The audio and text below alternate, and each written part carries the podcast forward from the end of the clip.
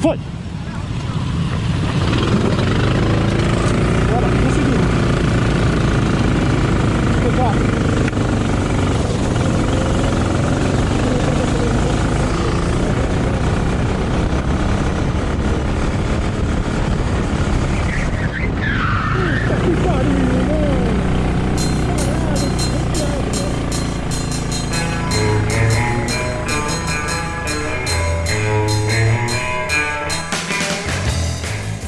Amiga amiga do kartismo. Este é mais um Batendo Roda da CK, Associação de Campeonatos de Kart Amador. Para você ouvinte do Auto Radio, esse é um programa dedicado ao rental kart. Esteja à vontade para apreciar o nosso conteúdo e conhecerem mais dessa paixão que vem crescendo por décadas. E para você que chegou pelo kartismo, o Auto Radio Podcast leva até você em formato podcast as lives que acontecem quinzenalmente no canal da CK. Aproveite e assine o nosso feed e ouça quando quiser, indo ou voltando do seu dia nas pistas. E aqui temos em formato podcast o quarto programa transmitido ao vivo pelo canal da CK no YouTube 5 de novembro. E você confere aqui na íntegra, sem edições, um bate-papo sobre coaches no kartismo. E quem melhor para responder como se alimentam, onde vivem, onde se reproduzem, do que os próprios coaches. Sem dar spoilers, segura aí essa galera que literalmente entende do traçado. Bora pro papo! Olá, você amigo cartista, amiga cartista, você está aqui no canal da CKA, da Associação de Ca- Campeonatos de Kart Amador. Eu sou o Ricardo Bannerman lá do, do ia falar do Auto Radio Podcast, lá do Os Carteiro, e eu tenho o prazer aqui de estar conduzindo por enquanto essa live, mas falando em conduzir, nós estamos aqui num momento especial onde nós falaremos com, um dos, com os maiores coaches aqui de São Paulo. E eu vou deixar. é, opa, peraí, peraí, que já tá vindo gente aqui perguntando. A nossa audiência já pergunta onde estão os gordinhos. Então eu vou chamar aqui o meu parceiro, o gordinho mais almado dos cartódromos de São Paulo, senhor Marcos Takuma do FCAT. Fala, Takuma, beleza? Beleza, beleza. Gordinho, meu. Putz, grila, meu. Que coisa? Tá bom. É Vamos uma lá, vamos piadinha. lá, galerinha. Hoje, daqui a pouquinho tá entrando todo mundo aí, tá os coaches que dão aula, passam conhecimento para vocês. Vai ser um negócio bem bacana aí o bate-papo hoje. Muita gente interessante, hein, galera? Bora lá. Vamos bater roda com esses caras aí, tirem suas dúvidas. E quem que a gente chama primeiro aqui? Quem, quem vai ser o primeiro? Quem vai ser o pole position aqui, o Takuma? Vamos chamar o Christian. Vamos chamar o Christian. Cadê o Christian? Senhor Tá aí? Christian dos teclados. Fala, senhor Christian Petkov, boa noite. Boa noite, Takuma. Boa noite, meu querido amigo. Estamos aqui à disposição, já com. Como é que chama? Segurando os pneuzinhos da frente para dar as pedaladas na hora da largada. Boa. Vamos Muito lá, bem. Ricardo. Vamos chamar agora aqui, ó, meu amigo JR, que tá indo para dar aula lá na aldeia da Serra, mas vai fazer a live do carro dele. Bora Olha. lá. Boa, JR. Isso Fala. que é comprometimento, hein? É, você viu, né, meu? Pô, tô tentando improvisar aqui, mas acompanhando aí com vocês. Prazer imenso correr, é, fazer a live aí com todo mundo também. A primeira live em trânsito do, do, do, do Batendo Roda, hein? Estreando, estreando. É um rookie nesse momento, né? Falta um cara, velho. Boa. Falta um cara, Takuma. Exatamente. Faltam dois, ó. A gente tem o JR aí. E agora a gente vai chamar aí o Maurício Pereira, da Academia do Kart. Bora Ah, lá. é verdade, tava escondido. Deixa eu tirar aqui o nosso, nosso querido site aqui. Maurício Pereira. Opa, fala galera, beleza? Boa noite. Não, não, não mudei Boa, o Maurício. cenário aí, hein? Legal, Boa legal. noite, Maurício. Vamos bater roda Você agora aí, vai ser bem legal. Vamos chamar também o nosso amigo Magno. Cadê o Magno? Magno também tá Opa. aí, ó. Fala pessoal, beleza? Boa noite. Prazer gigante aqui estar com vocês para bater esse papo. Só monstro aí do kartismo. Então, tamo aí, preparado, vamos que vamos. Ô Magno, só tem um recado pra ti, viu? Prazer Só é um com recado? mulher. Com homens é satisfação de estar aqui todos juntos.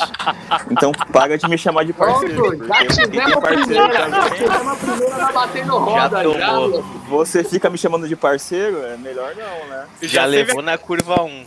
Já teve a cutucadinha. Olha a devolutiva, olha a devolutiva já. Ô, Ricardo, Maurício Pereira já botou de lado no Magno e já jogou ele lá nos pneus, já, logo de cara. Já, velho. já, chegou, já chegou com os pés no, no, no borrachão, já jogou pra fora e, e eu tô vendo que tem gente que vai suportar levar uma, uma volta pra poder dar um troco, cara. O bagulho já começou violento. É isso aí, isso aí. Mas que legal, não querendo, galera. dar uma, não querendo dar uma de coach, mas cabeça é tudo, né? Cabeça é tudo na hora da, da pilotagem. A gente deixa pra brigar fora da pista, não é isso? É, é- isso é válido ou não? Briga nunca. Olha, sempre dá umas encrenquinhas, viu? É normal. Às vezes até dentro da própria empresa dá encrenca. Ô, louco! Na hora que tá competindo, meu, vale tudo. Verdade. Boa, Tem boa, jeito. galerinha. Bom, Vamos lá, Para quem Takuma. tá. Vamos lá, vamos lá. Para quem tá escutando a nossa live aí, o pessoal que tá na chat, tá ao vivo aí, pessoal, é o seguinte. A grande, a grande ideia aqui é a gente falar hoje sobre. A gente vai falar, tem alguns coaches ainda que estão ainda, que a gente mandou para participar e não, não vão conseguir, provavelmente vão tentar né, participar. A gente tem Rafael Correia tentando participar, a gente tem o Bocão, que está lá na granja, lá, fazendo todo, dando todo o cuidado nos karts aí, porque a gente tem 500 milhas da KGV esse final de semana. A gente tem o Catucci, que tá, provavelmente deve estar na estrada agora, indo pro indo pro para a Copa HB20, né? Que parece que ele vai participar. Então, a gente vai ter esse bate-papo aí com, com os coaches. Tirem as suas dúvidas, né? Tem várias coisas aí legais. Façam seus comentários nessa live, porque cada coach que está participando hoje vai fazer uma análise de vídeo com vocês depois. Então vai ser um negócio muito legal, né? Para quem já teve a oportunidade de ter o seu vídeo analisado, vocês vão ver aí os coaches analisando os vídeos de vocês depois. Beleza? Então vamos lá, galera. Vamos começar batendo roda lá, logo de cara aí, ó. JR já no trânsito já furou o pneu do JR, já saiu da live, mas daqui a pouco ele tá de volta, ó. já voltou já. Deu uma escapada na curva o JR aí, ó, de leve. Já voltou. Caralho, rodei aqui, meu, rodei, gente. Foi mal. Maravilha, Nem, maravilha. nem uma novidade, né? Segue. Vamos lá, pessoal. O Ricardo saiu, mas ele vai estar acompanhando aí as perguntas e ele depois vai passar para a gente a pergunta do, pe- do pessoal que está assistindo a gente. Mas a grande pergunta, pessoal, né? É, as pessoas e muita gente que está escutando a gente não sabe o que, que é coaching. Não sabe que existem pessoas que passam conhecimento, que dão aula, né? Que explicam para eles como participar ou como evoluir no rental kart, que é uma categoria que vem crescendo cada vez mais, que é o kart de locação, o kart indoor, né? Essa, esse esporte que a gente tanto gosta aí.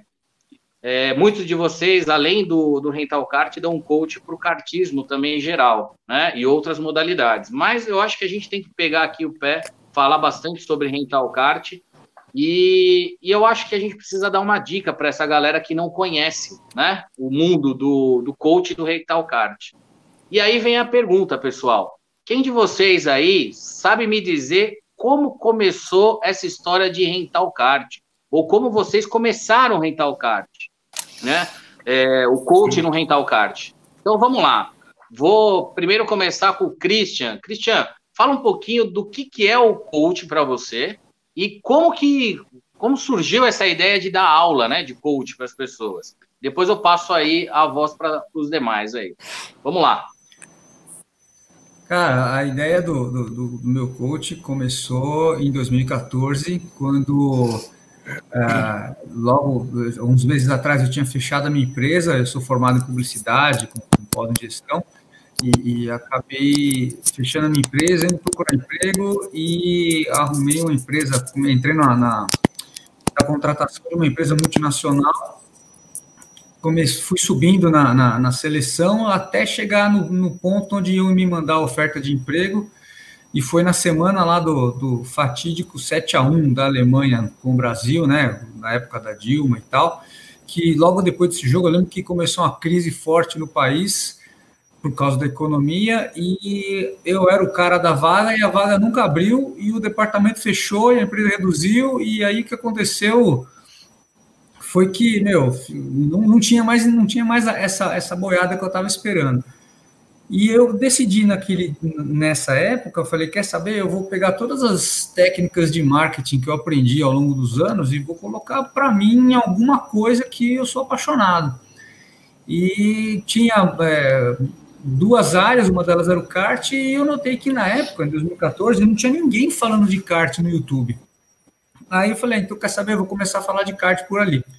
Comecei e aí eu vi que tinha demanda. Como eu já tinha dado aula de carro desde 2000, 2002, 2003, dando aula escola de pilotagem de carro, eu falei, ah, com essa onda de cartódromos, um monte de cartas de aluguel, vou começar a oferecer, né? E teve a demanda e daí para frente, daí para frente começou. E o interessante é que o que é coaching, né? Na verdade, a gente pode alongar muito isso, mas assim, eu entendo que começa pela instrução de pilotagem, mas o coach é mais do que isso, né? O coach, você dá um apoio estratégico para o cara, você ajuda, ajuda o piloto não só a melhorar as técnicas de pilotagem, mas ajudar a pensar em alvos, foco, estratégia, entendeu? É, é por aí, cara. Peraí, peraí, muito bem, muito bem, Cristiano. Vamos lá, Maurício, vamos falar um pouquinho aí né? O que é coach, o que, né? Como surgiu o coaching, né? Você que é o cara que. Olha aí quem chegou aí para bater roda aí, ó. Bocão. Fala, rapaziada. Ah, tá aí. Boa, boa, Bocão. Boa noite, Maravilha. galera. Bom, pelo menos eu Nossa, já sei agora, que a, a, a live ficou feia pra caramba agora, viu, meu? Desliga sua câmera aí que melhora, pô.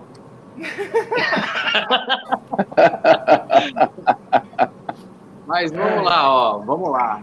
Pegando aí só, só, um gatilho, pessoal, ó. Só peço para todo mundo desligar o, o, microfone na hora que o outro amiguinho estiver falando aí, tá bom? Então eu perguntei aí pro Maurício aí, bora lá, Maurício, fala para mim o que, que é coaching para você, como começou Legal. a história toda da academia, né? É, muita gente não conhece e gostaria de conhecer aí. Fala um pouquinho. Sim. É, então, pessoal, só para dar uma resumida, né? Eu, eu ando de kart desde novinho aí, conheço o Bocão aí, o Bocão era trabalhava até no kartinho, ia com o pai no kartinho, a gente era moleque na época, né? Então já bate roda ali desde novinho. E, e eu sempre andei de kart, sempre me desenvolvi. Na época que eu corria, né? Desde pequenininho não tinha nada esse negócio de GoPro, telemetria. Era raiz, né? A gente fala sempre que era um kart bem raiz negócio de equalização de kart, era um negócio meio um pouco mais roots assim no modo de kart rental. E aí o que, que foi acontecendo, né? Conforme foi passando o tempo ali, eu, eu já estava um pouco mais velho em si, né? Já estava um pouco mais com idade. É, já fui seguindo muito mais minha carreira no rental do que no profissional. Andei já de kart profissional, tentei correr de carro profissional, não consegui assim por condições financeiras.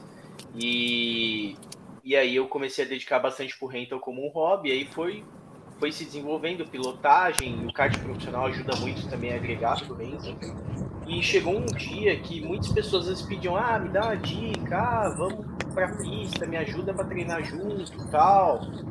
E eu comecei a fazer alguns, vamos dizer assim, algumas, eu, eu até chamo assim, todo mundo fala que é um coach, né? Coach ele, ele tem um trabalho muito importante para você quebrar alguns paradigmas e, e melhorar assim numa uma certa elevação psicológica, né, e, e para atingir um certo objetivo.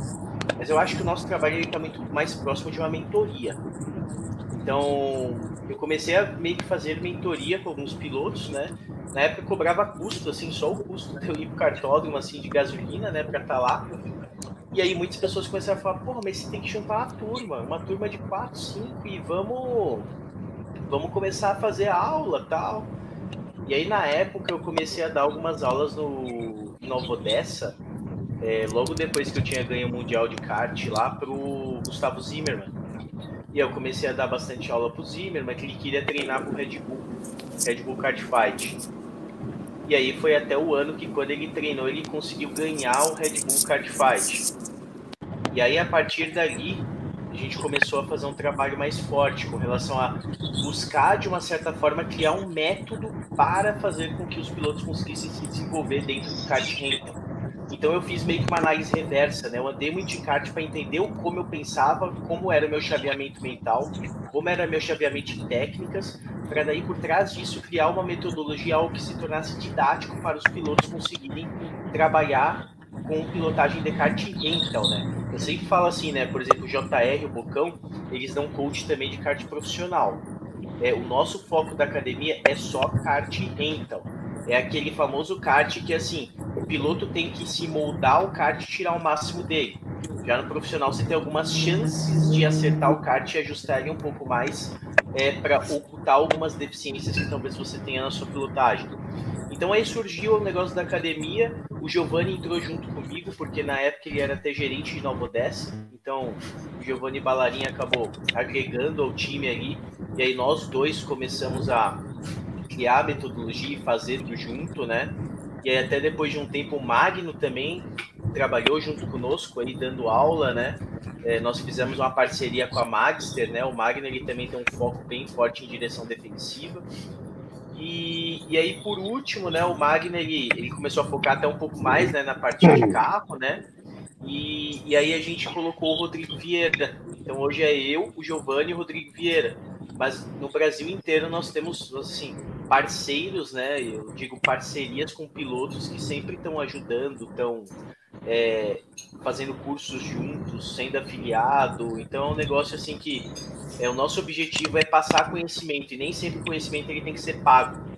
Nós fazemos lives toda segunda-feira gratuita no YouTube para passar conhecimento realmente e fazer com que o kart rental cada vez mais tenha mais pilotos e seja mais competitivo. Pronto, me estendi demais.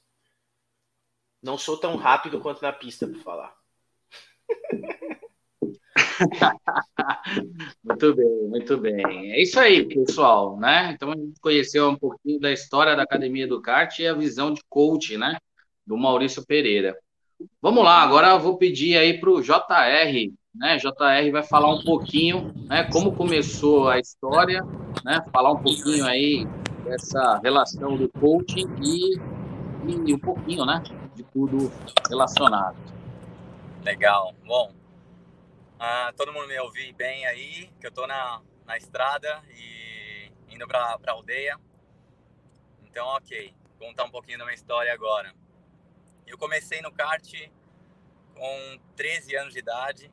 Uh, acho que talvez sou, sou um dos, dos mais antigos aí. Uh, eu comecei no profissional, e, e logo depois que eu comecei no profissional, o meu irmão também começou a correr, é, João Paulo de Oliveira, que ele é piloto da Gran Turismo há mais de 15 anos, é, piloto oficial da Nissan. É, depois eu, eu passei por praticamente todas as categorias do kart. Aí, como o Maurício estava falando, é, tem, uma, tem um momento que o lado financeiro pesa bastante. Então, não depende apenas dos resultados de pista, né?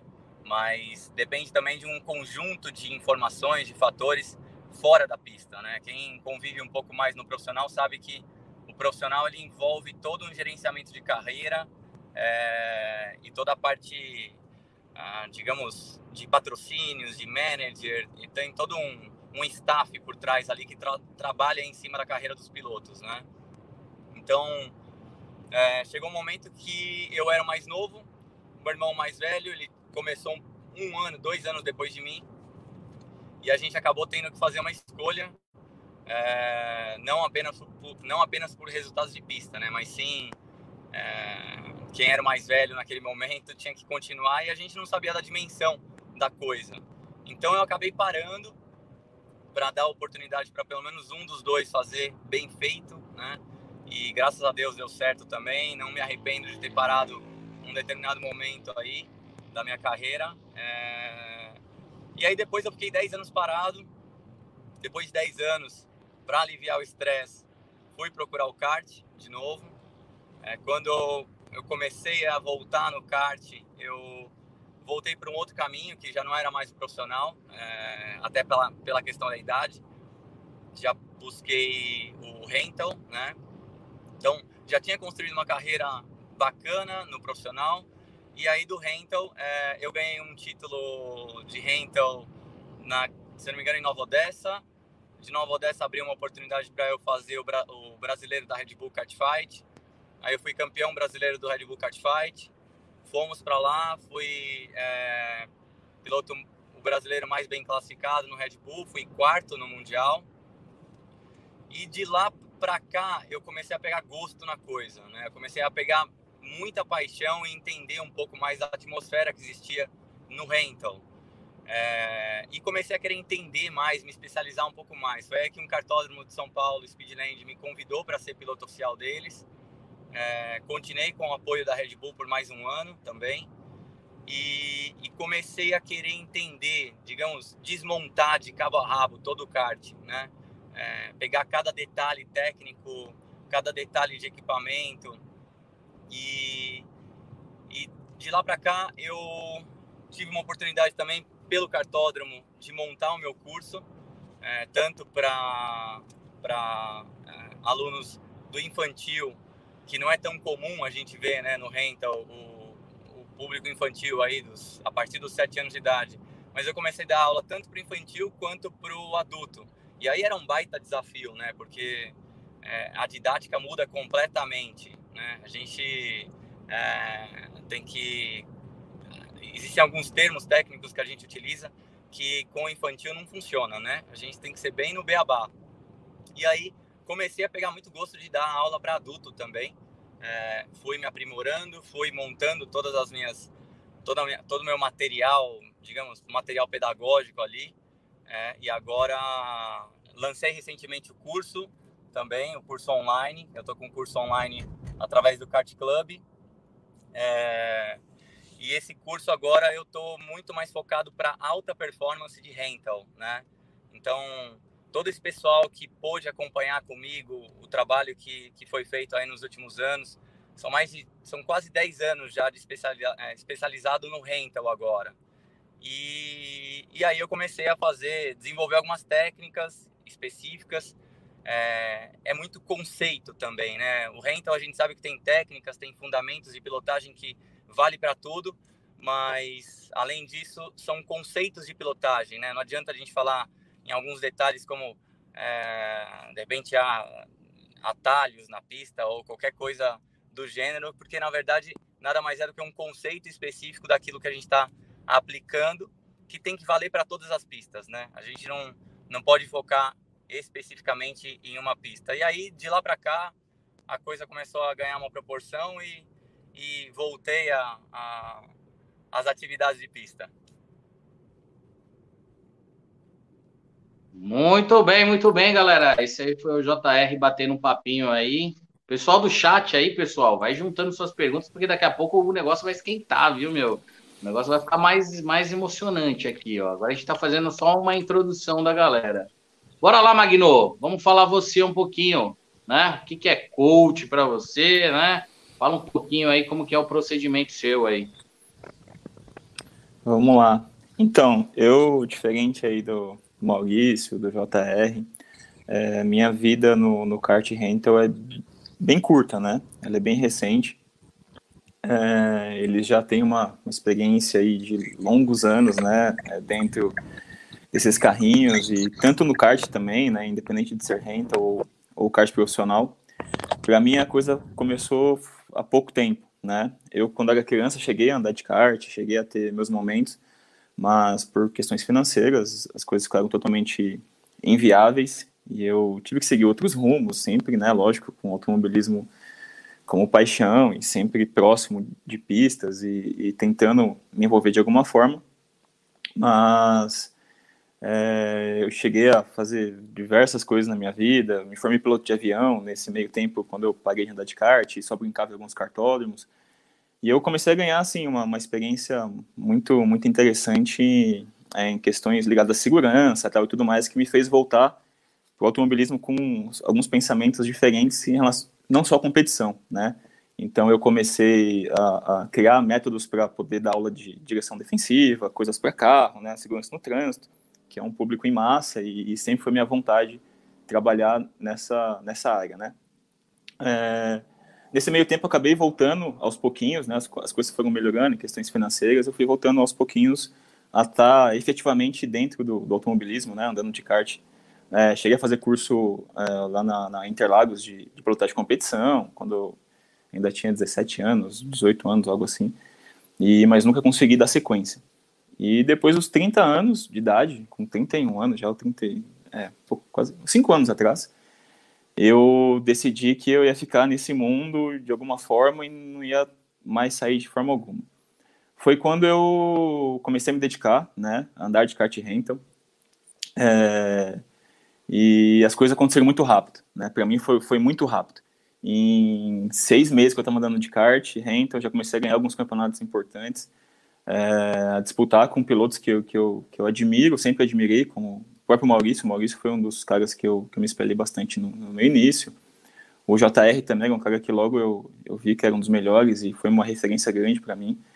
Os dois é, me ajudaram muito em, em, em vários momentos para que eu pudesse evoluir, mas tudo aconteceu muito rápido. Então eu comecei a andar com, com alguns caras que sempre foram referência e sempre tiveram no meio há muitos anos e disputar de igual para igual, né?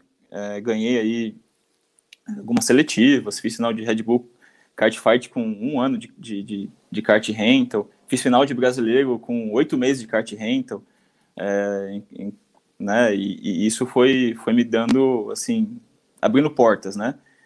E como eu sempre andei em Nova Odessa, para mim, Nova Odessa sempre foi minha casa, comecei andando lá, conhecendo as pessoas lá, é, surgiu uma oportunidade, um momento de uma sala que estava alugando no cartódromo. Apareceu no grupo lá, é, que tinha uma sala alugando, e eu me interessei e falei, poxa, eu posso usar essa sala para desenvolver, enfim, o que eu sempre pensei em fazer em relação à direção defensiva, da aula de carro e tal. Enquanto eu estava montando a sala e tudo mais, eu cheguei a conversar um pouco com o Giovanni, falei com o Maurício e tal, sobre de repente iniciar os pilotos mais iniciantes, né, a galera que estava ali nas baterias abertas, no mundo da competição, né, seguindo os campeonatos, fazer o cara voltar mais vezes no cartódromo, fazer ele entender um pouco mais como é que funciona a dinâmica do kart rental. É, e falando com o Giovanni, até me lembro do dia da conversa, ele me apoiou e deu toda, né, é, toda a força para que o negócio andasse. E aí eu comecei a divulgar, né, as aulas para o pessoal lá no cartódromo, para quem estava começando, e bombou, né, bombou. Toda terça, quinta e sábado era turma de 10, 12 pilotos. Isso se estendeu por quatro, cinco meses assim. Então, calhou de ter alguns campeonatos novos que estavam surgindo no cartódromo, que aumentava o volume de pilotos.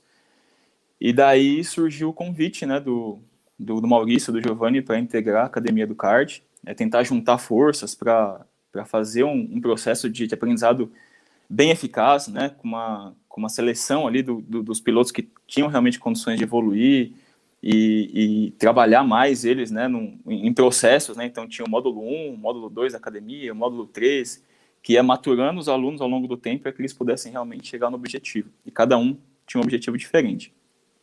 É, então, isso durou né, um, um bom tempo. É, as competições foram acontecendo, a minha evolução também foi, foi, muito grande nesse, nesse período, porque a gente ensinando, a gente também aprende muito, né? É, o feedback com, com, com os pilotos, com, com todo mundo que está no meio, é um grande aprendizado, isso nunca acaba, né? É, só que, assim, para mim, algumas coisas também sempre foram, assim, comprometiam um pouco a, a, a minha logística, né? Eu sou, eu tenho uma filha, né? Então, é, isso é uma coisa que sempre é, fazia com que eu tivesse que me desdobrar em alguns momentos para poder estar é, tá presente, além do, do, trabalho que eu ainda tinha na época. Uh, hoje eu, eu, vivo basicamente só disso, né? Da, do automobilismo de alguma forma, seja com curso de carro, de kart e tudo mais. Ficou mais, mais fácil para levar essa, essa coisa para frente. Então, o coach para mim hoje, hoje eu, eu tenho como, como é, foco, né? Um trabalho mais particular com os pilotos seria meio que é, um técnico mesmo, né? Ali presente, com cara muito mais tempo, é, indicando que campeonato que ele corre, onde ele, né, melhor ele treinar, o que ele tem que fazer naquela competição, naquela etapa, é, questões de alimentação, de, de, preparo, de psicológico. Então, tudo isso hoje é, é onde eu foco, né? Tem, tem uma quantidade menor de, de pessoas que, que eu dou aula tal, mas com uma intensidade de informação e acompanhamento um pouco maior. Basicamente isso. Muito bem, Magno, muito bem, muito bem. Acho que todo mundo, né, dentro do, do mundo, né, do, do kart, a gente, principalmente de coaching, a gente tem características, né? O pessoal tem escola, live, metodologias, né? E, e, a gente também tem o pessoal que dá aula mais presencial, como o próprio Magno acabou de falar, né? Que é mais próximo. A gente também tem o Bocão aí, que todo mundo conhece, né? O Bocão Fera. E a gente vai falar um pouquinho agora e o Bocão vai explicar como surgiu né, essa, essa paixão de dar aula, passar informação, né? O Bocão, é, além de ser diretor de prova né, na, na KGV, sempre tá fazendo uma série de coisas. Bocão, cara, é, sei lá, é um cara. Vocês vão escutar bastante coisa dele aí, da historinha dele aí. Bora lá, Bocão. Vixe, aí, aí tem coisa, hein, meu? Acho que o Maurício aí já é bem macaquinho velho já disso daí. Acho que nada, nada aí é uns 18 anos de amizade. Eu comecei no karting, né? No karting Jaguaré, KPK. E aí a gente tinha aqueles endurance de interclubes, né? Onde ele representava a Mica e eu e a PK. Foi ali que a, a rincha, quando abaixa a viseira, começou, né? então a gente já vem já, vem já de, de muito tempo, também vindo indoor, como a grande maioria aí. E acabei vindo de lá do, do acabei trabalhando lá durante três anos. E como que eu fui parar no profissional, né? Tinha um, um pai de um, de um piloto lá, virou muito amigo pessoal e resolveu patrocinar e levar para o profissional. Então, a minha primeira corrida no profissional foi com 18 anos, de Pro 500 onde eu joguei um título fora na balança, na última corrida, enfim, né? Serviu de aprendizado. Então, fiquei no profissional com 18 anos, cheguei no profissional, fiquei andando de Pro durante quatro anos, onde eu fiz minha primeira 500 milhas em 2005, não esqueço até hoje. Depois fiz três seguidas, e aí eu tive que fazer igual o Zé, né? Dar aquele tempo, porque é financeiro, sai caro, é, as condições hoje para andar no profissional, o custo é muito elevado. Então a gente acaba escolhendo, né? Então resolvi fugir um pouco do, da, da área de automobilismo e, e trabalhar para pagar as contas tem alguma coisa, né? Aí só que esse vício aí é longe da é difícil da gente sair, né? Então acabei ficando três anos fora. Quando eu voltei, voltei a correr de F4, mas sempre em paralelo com o rental. Querendo ou não, a origem a gente nunca esquece, né? Então, como eu vim do rental, esse aí é. Ah, profissional não anda de rental. Não, muito pelo contrário. No meu caso, se tiver corrida de carrinho de rolemã, eu tô pronto, né? A gente não, não desperdiça essa, essa hipótese, não. Então, aqui hoje qual que é meu foco? Corridas no rental de longa duração, que é as que eu posso assim, entre aspas, minha flexibilidade é um pouco maior, né, por causa do trabalho com a direção.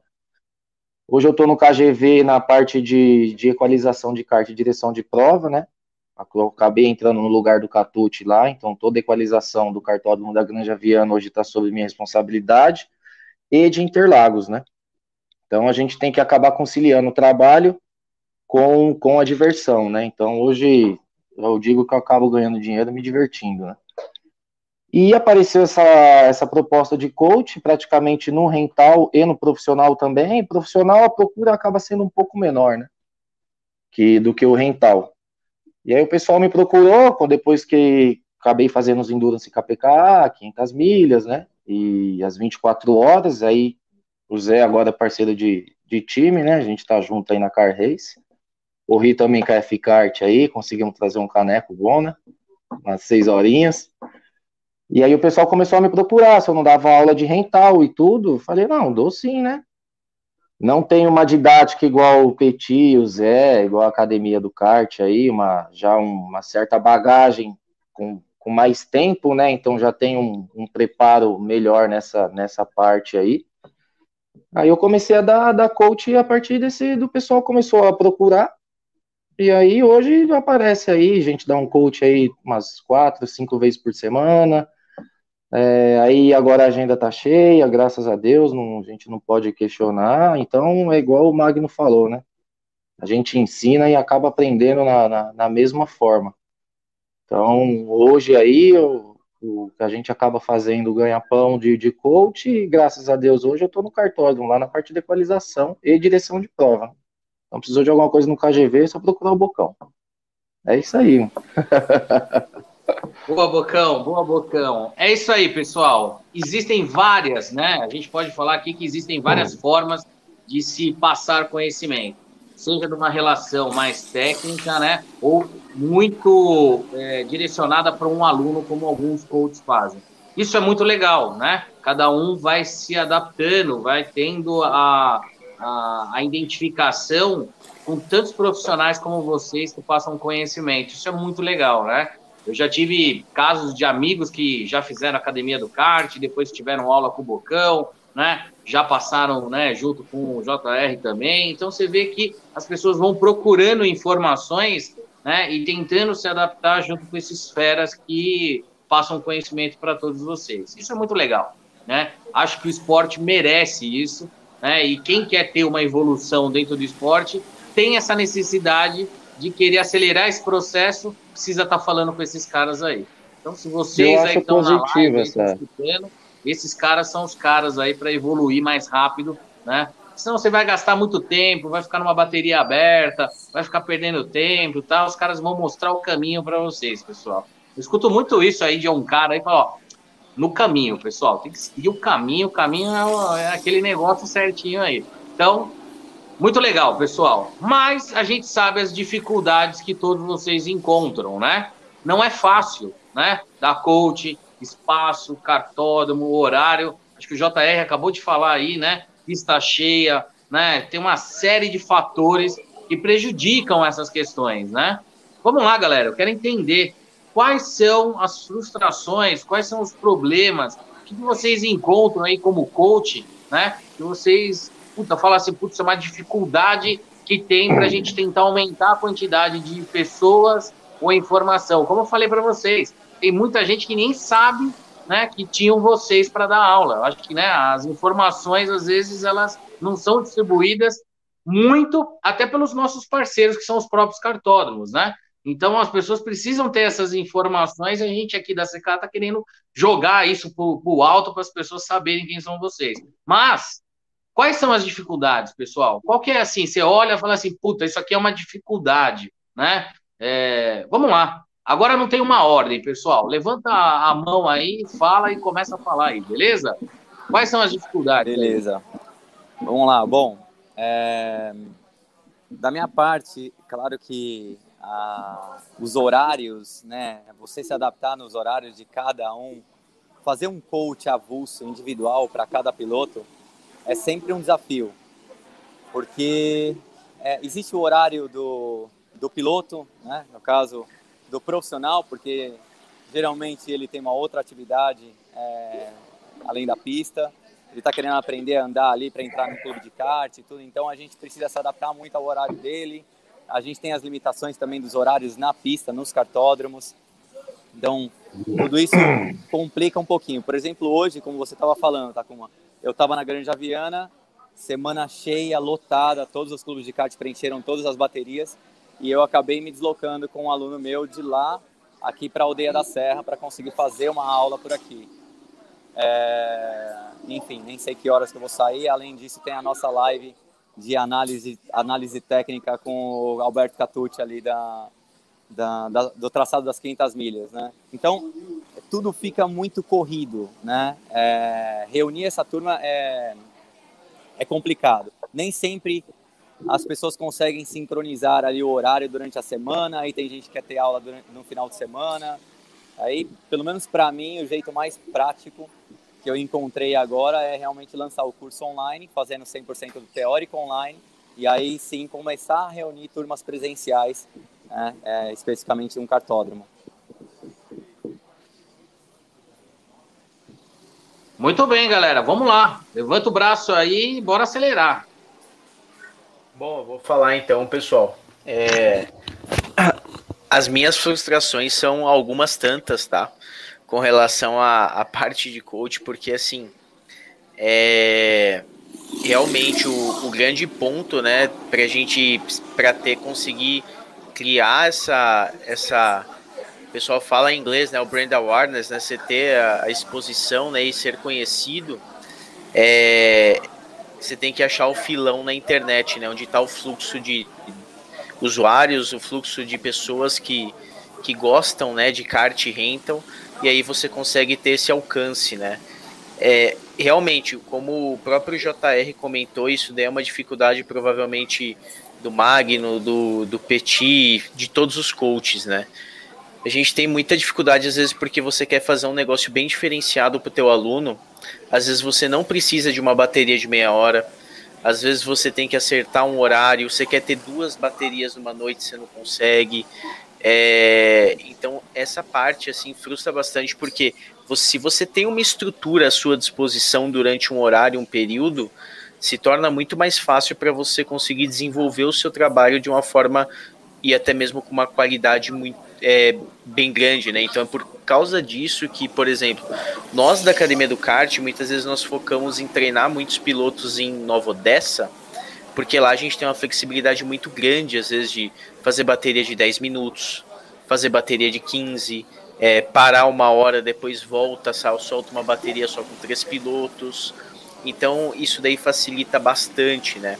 Nós, nós estamos na internet, né? Nós temos hoje mais ou menos três cursos online, né? Lançados, né? E, e geralmente quando nós lançamos um curso online, a gente também solta junto alguns módulos de consultoria, né? Que nós fazemos reuniões como essa live aqui com os alunos por vídeo para entender e analisar vídeo deles de onboard. E geralmente todo esse funil, né, que vai descendo, ele acaba numa bateria prática em grupo lá na Granja Viana, em Nova Odessa ou em qualquer outro cartódromo. É, outra, assim, ó, a frustração que eu tenho, né, e, mas junta com um objetivo de, como eu posso falar para vocês, um, o que me move na academia, tá? É, hoje eu não, a academia do kart para mim ela é um projeto, é como se fosse você ter aquele projeto que você ama, aquilo que você gosta, e você faz de coração pelas pessoas para desenvolver e é, plantar a semente do esporte, né? É, eu já vi muitas pessoas desistir de kart rental porque não conseguiram evoluir, porque não tinham dinheiro para treino e acabou gastando muito com treino e desistiu. É, diversas coisas eu já vi acontecer nesses 23 anos aí de rental. E, e aí a gente começou a Academia do Kart de uma forma que é, tanto eu quanto o Giovanni e o Rodrigo, nós, nós temos negócios fora, né? Eu trabalho numa empresa e, e aí a gente falou, vamos fazer um negócio para a gente conseguir incentivar o kart indoor, fazer com que apareçam grandes pilotos, apareçam novos pilotos para literalmente, como vocês dizem aqui, bater roda com a gente. Então, assim, eu sou bem grato, assim, por exemplo, de ver um cara que nem o Magno, que fez aula com a gente, fez bastante é, teve bastante troca de informação com nós e hoje você cruza numa final batendo roda contigo. É, Rafael Santini, o próprio Zimmerman, que foi campeão da Red Bull. É, nós conseguimos formar, vamos dizer assim, belos diamantes aí no mercado de rental, né? Falando aí da, do, das corridas e, isso daí, assim, deixa a gente bem grato, né? Eu recebo mensagem fim de semana, pô, Maurício, ganhei, tal, tal, tal, é, deu certo. Então isso daí, assim, é muito... É muito gratificante. Então, é, mo nos move todos os dias e é o nosso objetivo de criar conteúdo. Às vezes compartilha muita coisa grátis, né? Até o cara fica desconfiado, mas será que isso daí é gratuito? É verdade ou não? Ou ele só tá puxando por, um, por uma armadilha, né? Então a gente tá no cartódromo também dá dica. É, realmente tem pessoas, né, pilotos que você precisa de um empurrãozinho a mais. Você precisa que chegue alguém e veja você andando, dê uma dica, fala, ó, oh, você precisa melhorar isso, aquilo, um certo acompanhamento e até mesmo como o, Magno falou, uma mentoria, né? Então a gente está cada vez criando é, esse essa energia, né? E nós temos um grande objetivo, tá? Isso é, é sonho pessoal do Maurício, que é nos chamar um dia não só a Academia do Kart, mas a comunidade da Academia do Kart. A gente poder pensar em juntar num encontro 200, 300 pilotos dentro de São Paulo que fizeram curso, compraram curso e vão estar tá lá para competir como se fosse uma competição similar ao Campeonato Brasileiro de Kart. Mas de pessoas que, de uma certa forma, receberam o mesmo conteúdo e tiveram a chance de estarem niveladas por ter as mesmas chances. Então, assim, esse é o meu sonho grande, assim, que por mais que existam frustrações, ele é o que me carrega para frente. Vamos lá, galerinha. Isso aí. Pô, acho que eu vou fazer um módulo lá com o Maurício lá para participar desse campeonato aí. Os caras já estão falando que eu sou menos troféu nessa, nessa live aqui, então tá bom, né? Então vamos lá fazer esse curso para aprender, pô. Bora lá. Bora lá, quem mais está falar aí? Quais são as frustrações aí, Bom, o, o, o Christian? Magno. Christian, vai, Christian. Beleza, vamos lá. Ó, as, atualmente as frustrações são realmente os desencontros de estrutura e horário, né? Ó, horário, a gente tem geralmente, graças a Deus, hoje, acho que é o caso de todos Christian, aqui, só, tem só, mais alunos do que interromper um pouquinho, Cristiano. Vamos lá, galerinha, ó, aperta o mute aí, porque tem alguém com chiado aí na live aí, e o, e o Christian tá, tô escutando meio travado. Melhorou aí? Aí, agora melhorou. Vamos lá, Cristiano, pode falar, desculpa te interromper. Boa. Imagina, não, eu compartilho aí o que o, que o, que o Maurício falou e tal, e o próprio JR, porque é, não, Bunnyman, a minha frustração não foi te treinar. Na verdade, eu fiquei feliz em te treinar, porque eu vi que é, não, eu não, ainda não estou no departamento dos milagres, mas eu estou perto, tá? mas vamos lá, voltando a, a, ao papo aqui é, a frustração é a questão dos horários, né? Do funil de pista, funil de espaço. Tem piloto que só quer se for de domingo, tem piloto que só quer se for de terça-feira ou de quinta. Então, a gente vai se desdobrando do jeito que pode. Mas também, é, conforme o Maurício falou, assim, a gratidão hoje ela, ela ultrapassa isso, porque é muito gostoso mesmo você ver o cara Pô, eu estava dando aula para o Carlos Blonde, um cara novatão de tudo, começou uns três anos atrás, tal, pô, foi 16 na estreante no Brasileiro, ficou super contente, me ligou para agradecer no dia, pô, olha que legal, cheguei lá, não sei o que. Então, esse tipo de coisa é que é o que realmente move a gente, entendeu? A, a paixão. É, eu acho que vocês todos podem concordar, cara. A gente é, eu pelo menos sou muito feliz no que eu faço, porque, cara, é segunda-feira, é o maior frio, mas tem aula de kart?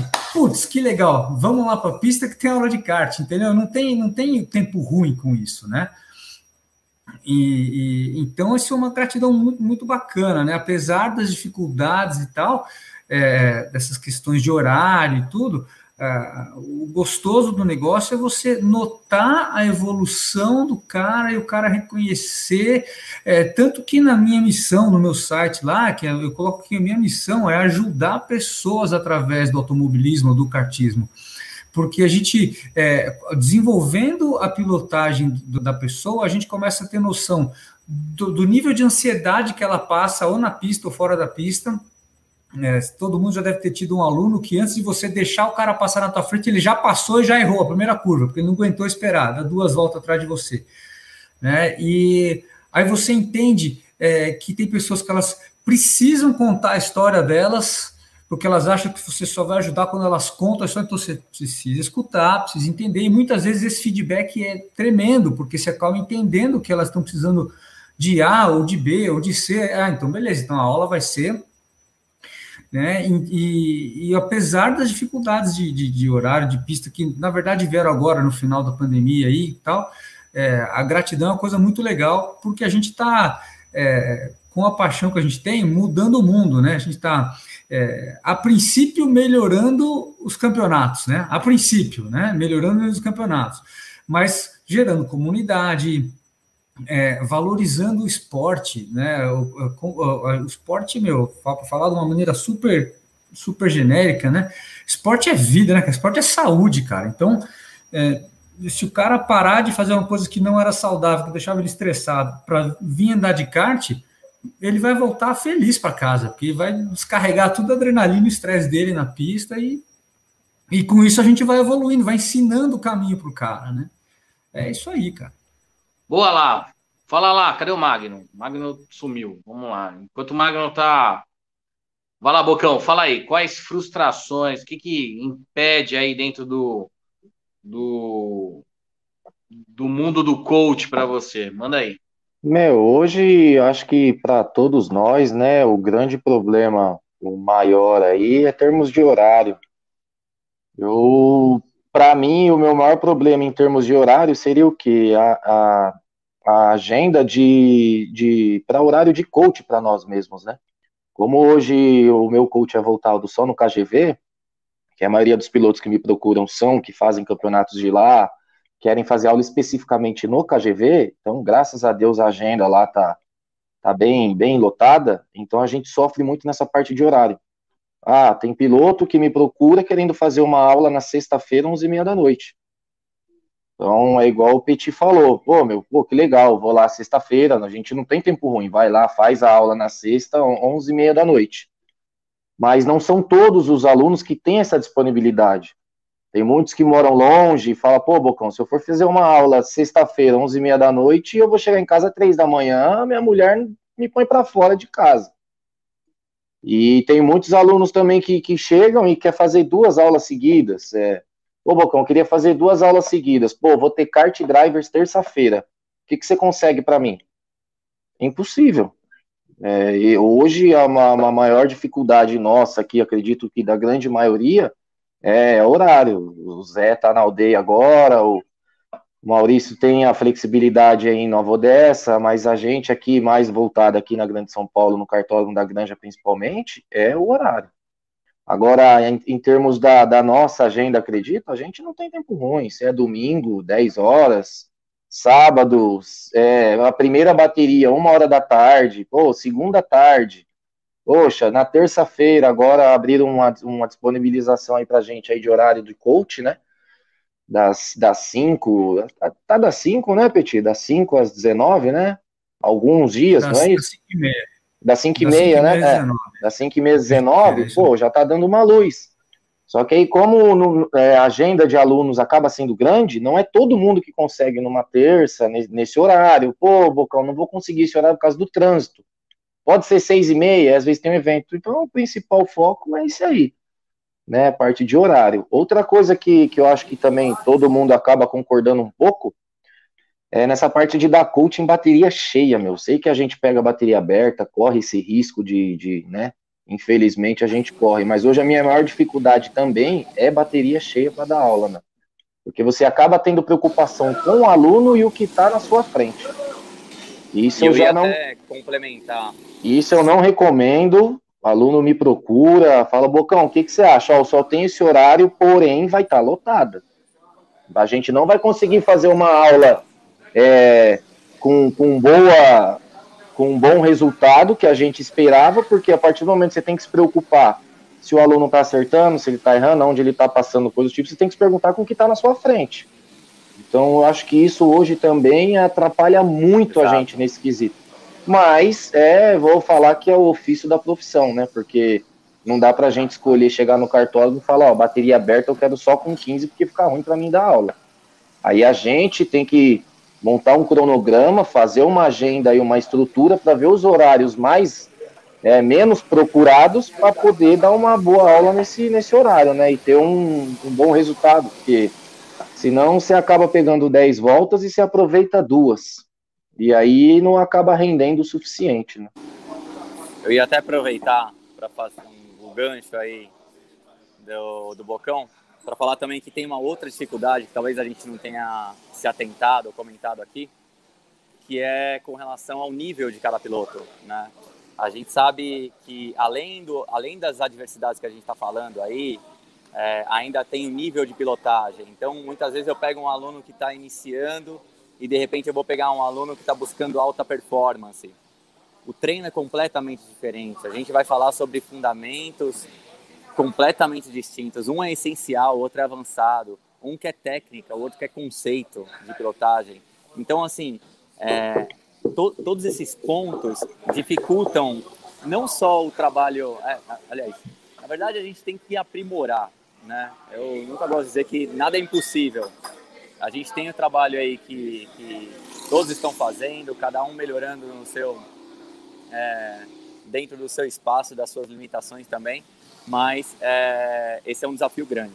É, pegar pilotos de níveis diferentes, colocar na mesma bateria e conseguir aplicar uma técnica ou algo que, que satisfaça todos também, né? Deixa eu só pegar, sim, só pegar um, sim, esse... só pegar um gancho aí.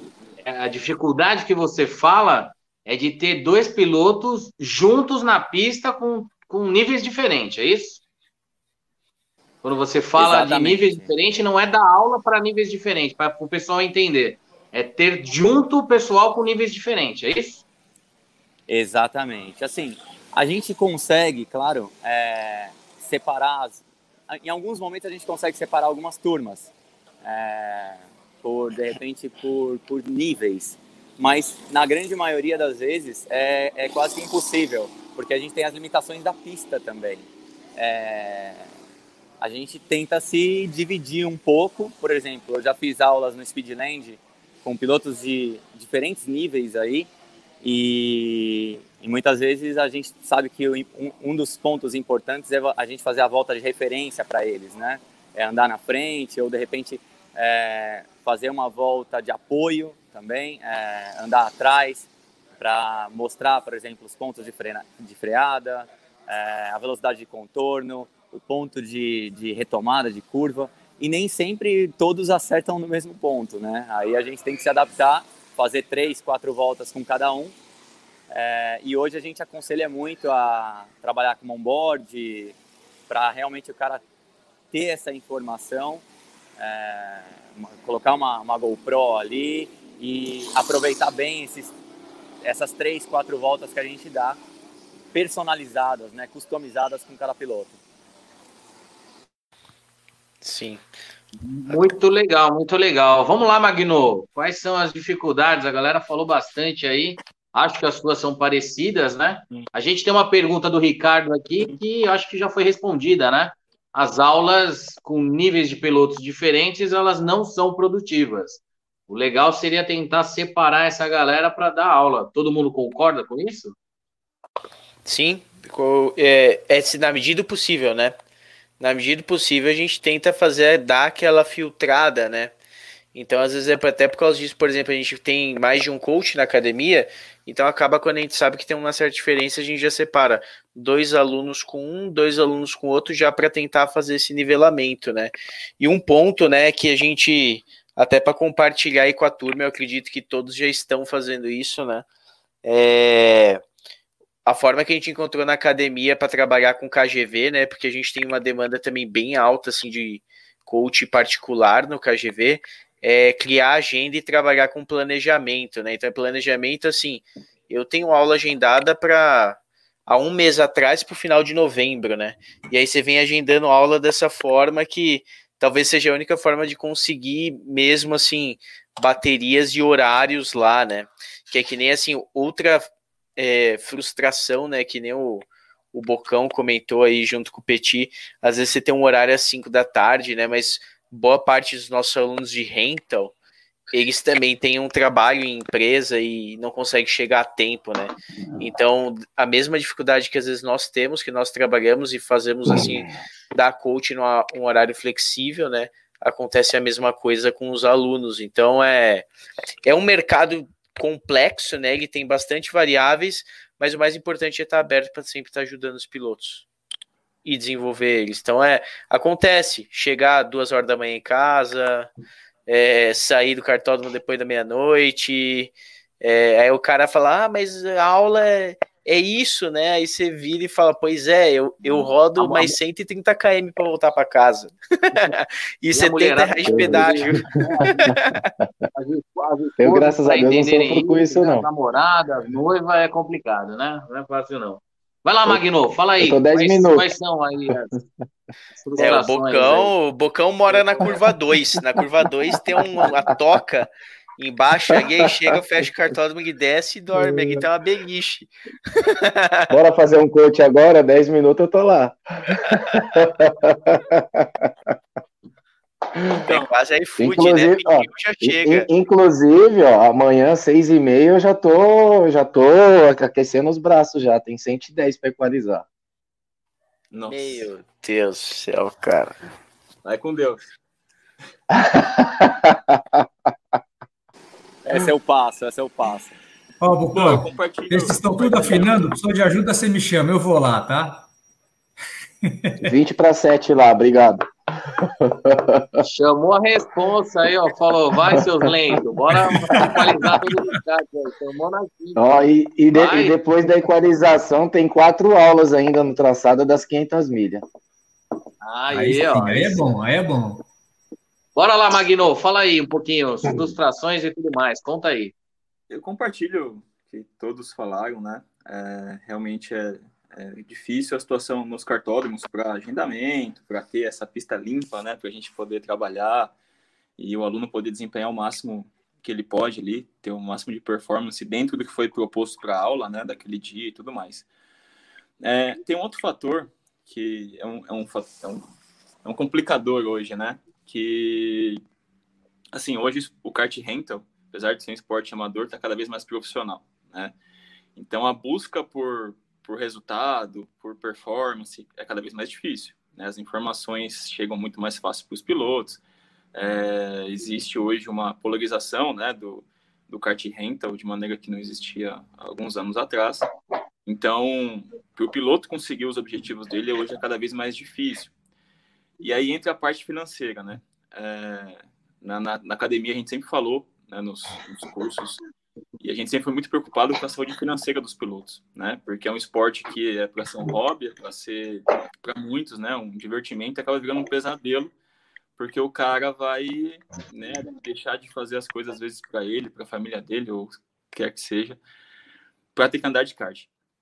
Então, por isso que esse, essa proximidade com, com os pilotos, a, a orientação né, do que fazer, é, de como fazer, é uma missão para a gente, né? E, e, é, bem, é bem difícil esse trabalho, para que o cara possa ficar sempre andando de kart, né? Ele não ande um ano, não ande dois anos e abandone, como aconteceu com muitos.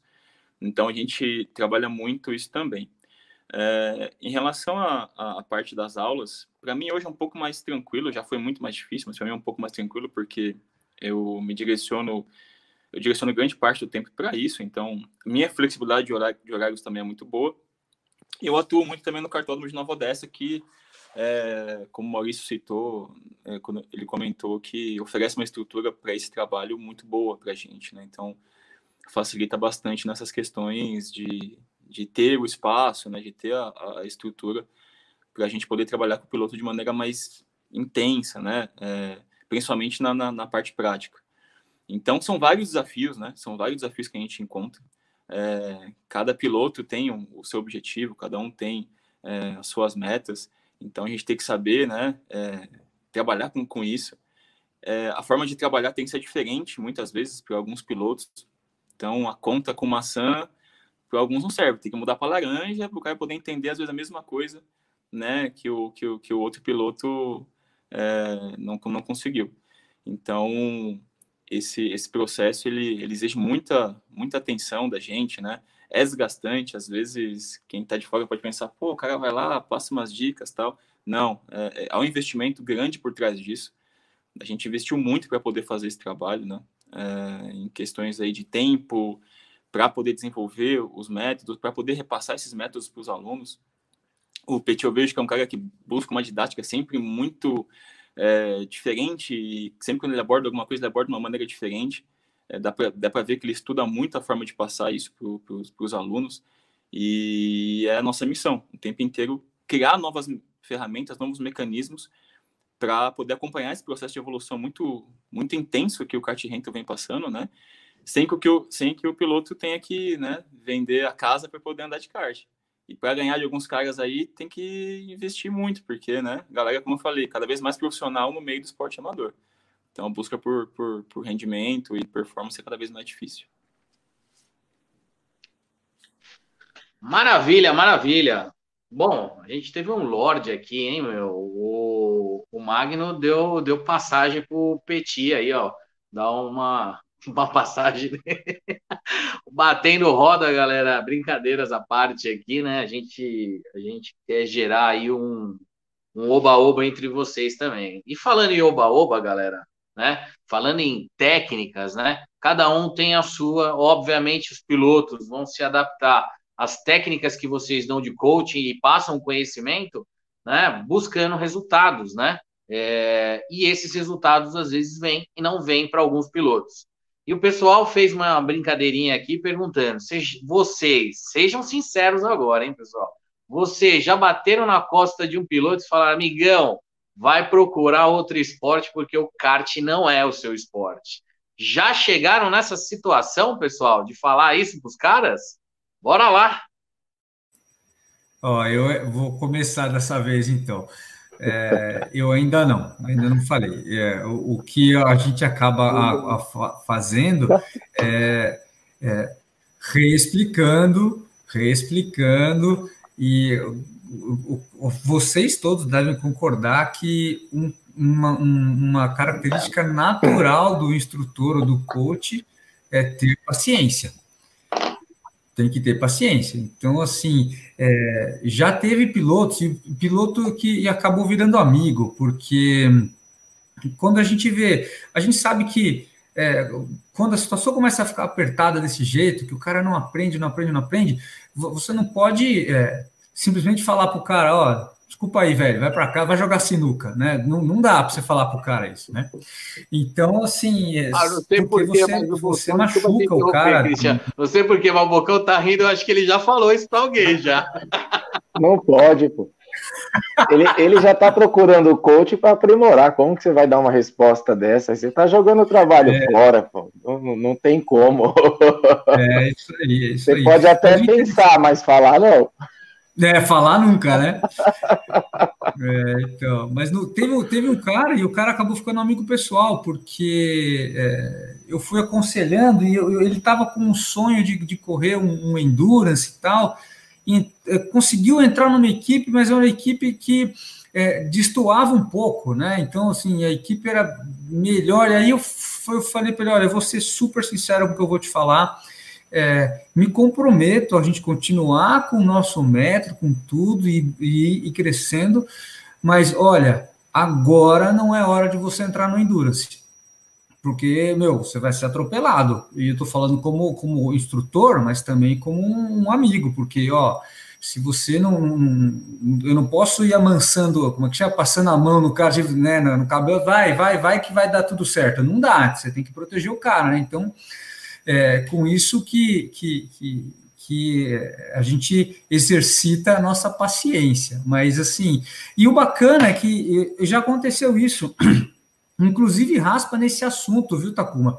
Já tem cara que fez aula comigo, depois foi fazer com o Bocão. Ou tem cara que fez aula com o Maurício, depois vai fazer aula comigo. E isso não é uma coisa ruim, isso é uma coisa legal, porque de vez em quando o, o jeito que eu falo não é o melhor jeito para aquela pessoa. É aquela pessoa vai lá, o Bocão fala um negócio, pá, entendeu? Entendeu?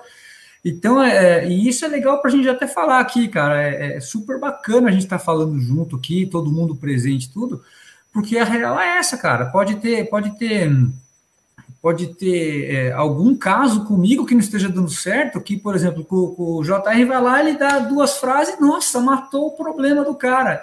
E vice-versa, entendeu? Isso é o que eu falo para muitos alunos meus. É, não, não é um coach específico, né? Ah, eu só faço com o JR, eu só faço com o Petit. Isso eu, isso eu aconselho para todos. Falo, ó, eu sempre aconselho você, por exemplo, a gente fez umas 10 aulas, vai, 12, 15. Pô, faz umas 5 com o Petit, faz umas 5 com o Zé, porque às vezes, com, ou com o Maurício, ele tem um, uma visão que eu não estou conseguindo enxergar. Então, ele pode, é, pode te, te informar de um jeito diferente que fica mais fácil para você. Então, o que, que acontece? Você absorve um pouco de conhecimento meu, um pouco de conhecimento do Maurício, um pouco do Petit, um pouco do Zé, um pouco do Magno. Então, você vai você vai agregando conhecimento de todos os, de todos os, os coaches, né? De, você vai pegando experiência, bagagem de cada um. Ou seja, isso não é concorrência, isso só está agregando para o aluno. Então, eu enxergo isso, eu não enxergo como concorrência, eu enxergo como um conhecimento, né? Concordo. Eu acho que isso, isso é bom, isso é bom para nós e para o aluno também, né? E a rivalidade aqui entre a gente mesmo é só quando abaixa a viseira, porque caso contrário, é amizade, é, é amigos de trabalho, amigos de pista, então não tem essa rivalidade, né? Eu aconselho isso para todos os meus alunos. É, e... Muito bem, mas e aí, galera? Eu quero saber, quero saber o seguinte: já falaram para alguém, amigão, o negócio é jogar peteca, jogar sinuca. Mano, o kart não é o lugar para você, filhão. Não adianta. E aí, alguém já falou ou não? Todo já... mundo deu somebody love aí, eu já, o que é ou não é, não. mas e aí, eu quero saber algo. Ninguém, ninguém falou, mas já passou pela cabeça, né? Eu acho que... Porque às vezes, às vezes tem tem alguns pilotos que já tentaram de tudo um pouco, né? Às vezes o cara passou por aula com o Magno, fez aula com o Bocão, fez aula com o Petit, comprou curso online no Brasil, comprou curso online na Europa, livro em inglês e tipo não, às vezes é porque o que que acontece também, né, pessoal? Assim, tudo é é bem treinável e você consegue desenvolver. Mas às vezes você chega num patamar que, assim como o Magno tratou, assim, você vai resolver um problema. Por exemplo, eu digo um problema é a gente está numa corrida de indoor. Aí chega lá o, o Bocão, ele passa os kart na granja, dá diferença de 4 segundos por kart. Tô brincando, Bocão. dá, dá, tipo diferença aqui, tipo de 3 décimos, do pior pro melhor. Beleza, Você também passa, é um viu? Ponto, né? Só que é, senão eu, eu vou andar lá Só na sua eu... casa, ela vou, já sei quem é o culpado. aí, aí o, que, o que que acontece? Aí você vai olhar assim, por exemplo, putz, é, falta pro cara aqueles dois décimos, que é os dois décimos para ele andar na balada do JR, para andar na balada do Bocão, para andar na balada do Magno. Só que existem é, pilotos e pilotos. Já teve piloto que você faz duas, três aulas, o cara tem uma evolução exponencial e quando você menos vê, o nego tá te cutucando.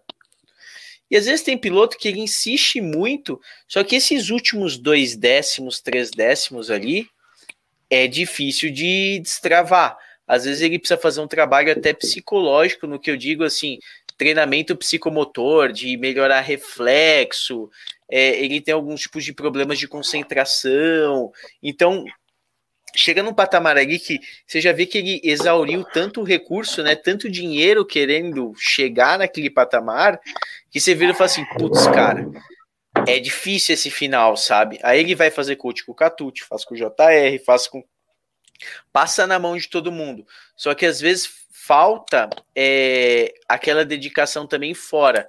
Porque um ponto que eu sempre comento, né? Isso daí vale tanto para coach quanto para qualquer coisa da tua vida, né? É o quanto você se dedica para aquilo e o quanto você põe de energia, né? Então, às vezes ele, muito aluno acha que só fazer o coach vai resolver o problema dele. Mas não, o coach ele vai dar uma direção para que lado tá batendo o vento. E aí ele vai ter que correr na direção do vento por conta. Aí depois de um tempo ele volta, fala: "Não, quero fazer mais uma aula. Porque, assim, um negócio bem interessante, né, que acontece com todos os nossos parceiros aqui, e assim, é, kart é que nem uma droga. Kart é que nem uma droga.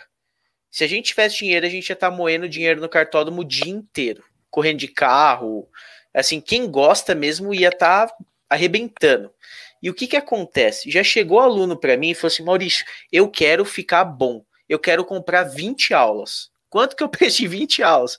Aí eu falo assim, meu amigo, eu não vendo 20 aulas e eu não vendo tempo. É, o certo é você respeitar o teu tempo de desenvolvimento. Então vamos fechar duas aulas. Você faz duas, espera, treina, depois você volta, faz mais duas, aí depois você vai, faz uma aula com o Magno, e aí você respeita um certo tempo de maturação para você atingir o teu patamar máximo. Então, o kart, ele é bem, ele é uma emboscada, né? Porque facilmente você consegue até, conseguiríamos como coach é, ser, vamos dizer assim, é, estelionatários, você conseguir passar o cara para trás.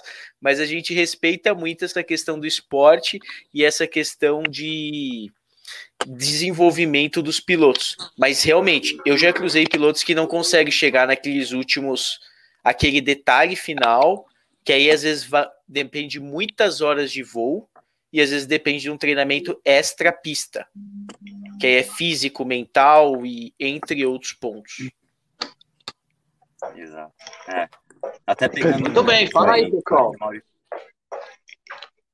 Pegando um gancho também no que o Maurício falou, que eu acho que é, falou muita coisa que realmente é o que acontece é, entre os pilotos. A parte física, a parte mental é, faz muita diferença também, né? A gente tem o tempo de pista, por mais técnicas, por mais fundamentos que a gente passe para o piloto, tem a experiência, né? E a experiência vai pesar para o piloto é, naqueles décimos finais. A gente sabe que, por exemplo, eu que tenho mais de 25 anos de kart, Bocão, Maurício, é, a gente já não pensa mais nos movimentos que a gente executa na pista. A gente simplesmente executa, né? A, nossa a nossa atenção ela já está voltada para outros pontos, para outras questões que são relacionadas também. Então, é... peraí que fiquei escuro aqui. Então, assim, é, a nossa pilotagem já começa a ser mais orgânica.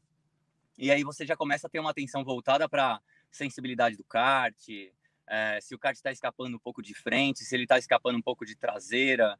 E a gente muda, adapta o comportamento é, de acordo com cada equipamento que a gente tem nas mãos. É, e isso, muitas vezes, não vai vir para o piloto com 10 coaches, com 15 coaches.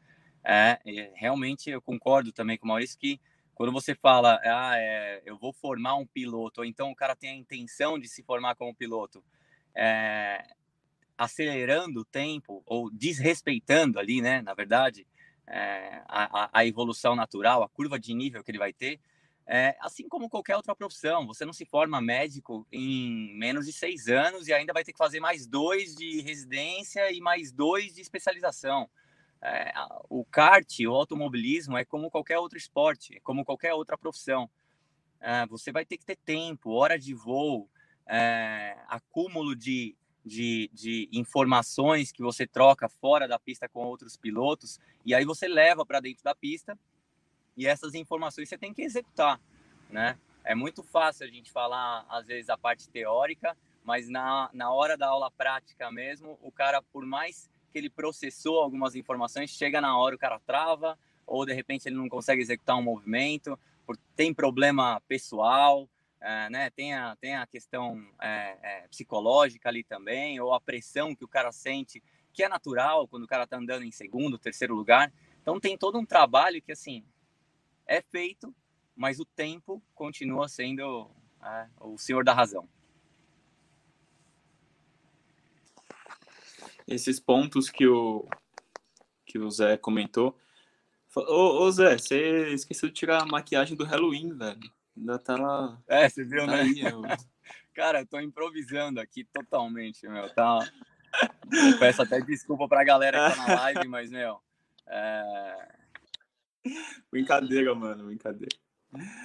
É, pegando aí um pouco do que o Zé tá falando, é, em relação ao extra pista, né? É, o que acontece fora exatamente ali da pista, que diz respeito a, ao traçado, ao, ao, caminho, ao ápice e tudo mais. Esse, essa, essa possibilidade, né? Já essa, essa experiência do piloto de ver o que está acontecendo em volta, né? É, conseguir dominar ali tudo o que está acontecendo na competição de uma maneira geral até falando um pouco do trabalho que eu quero desenvolver agora, daqui para frente, que é essa, essa mentoria mais próxima do piloto, né? Para ajudar nesses quesitos. Então, de repente, estar tá próximo durante uma competição que tá, tá querendo é, ter um melhor resultado, um torneio e tal, mas não estando dentro da pista, estando 100% fora da pista, não, não competindo, né? Para poder entregar o máximo de, de atenção e de é, de ajuda, né, para esse piloto com, com a experiência que a gente adquiriu durante a, a, as corridas e competições que a gente que a gente teve. Então, eu até já me propus a, nos próximos anos não não andar de kart renta justamente para ter essa possibilidade, né, de estar fora da pista, trabalhando com algum desses alunos. É, a ideia não é ter né, muitos alunos e, e mais poucos e tentar fazer esse trabalho mais intenso, como se fosse um, um trabalho de técnico mesmo, né? É, para que ele possa desenvolver o quanto antes essa sensibilidade, né, de poder é, gerenciar, digamos assim, a corrida de uma maneira geral, a preparação, os treinos, da melhor maneira possível, é, conseguir andar com as próprias pernas. Então, é, o que o Zé falou tem total, total coerência, né? E é uma dificuldade também que a gente tem para esse aluno novo, esse piloto novo, conseguir chegar nesse nível. Muito bem, galerinha. Muito bem. Os caras foram um lorde, viu, meu? Ninguém quis se comprometer, ninguém quis falar nada, mas tá bom. Mas sempre tem aquele piloto também, galera, que vai lá no professor, bate nas costas do professor e fala o seguinte: É, professor, meti meio segundo em você, hein, professor? Vocês já tiveram, já caíram numa situação dessa. Caíram ou não caíram numa situação dessa? Do piloto falar, pô, você me ensinou tudo, tô dando meio segundo em você agora, e aí? Eu que tenho que dar coach para vocês? Já aconteceu essa situação, galera? Conta aí.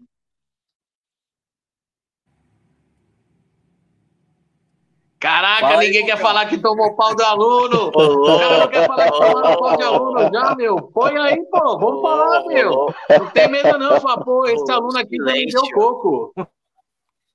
Rolou, rolou um silêncio, Quem né? cala O que, consente, que né? acontece? O que, que acontece muito é o seguinte: é, nós, né, depois de um tempo, a gente já fo- nós conseguimos, graças a Deus, formar muitos alunos da academia, muitos seguidores, muitos, muitas pessoas fazem curso, né?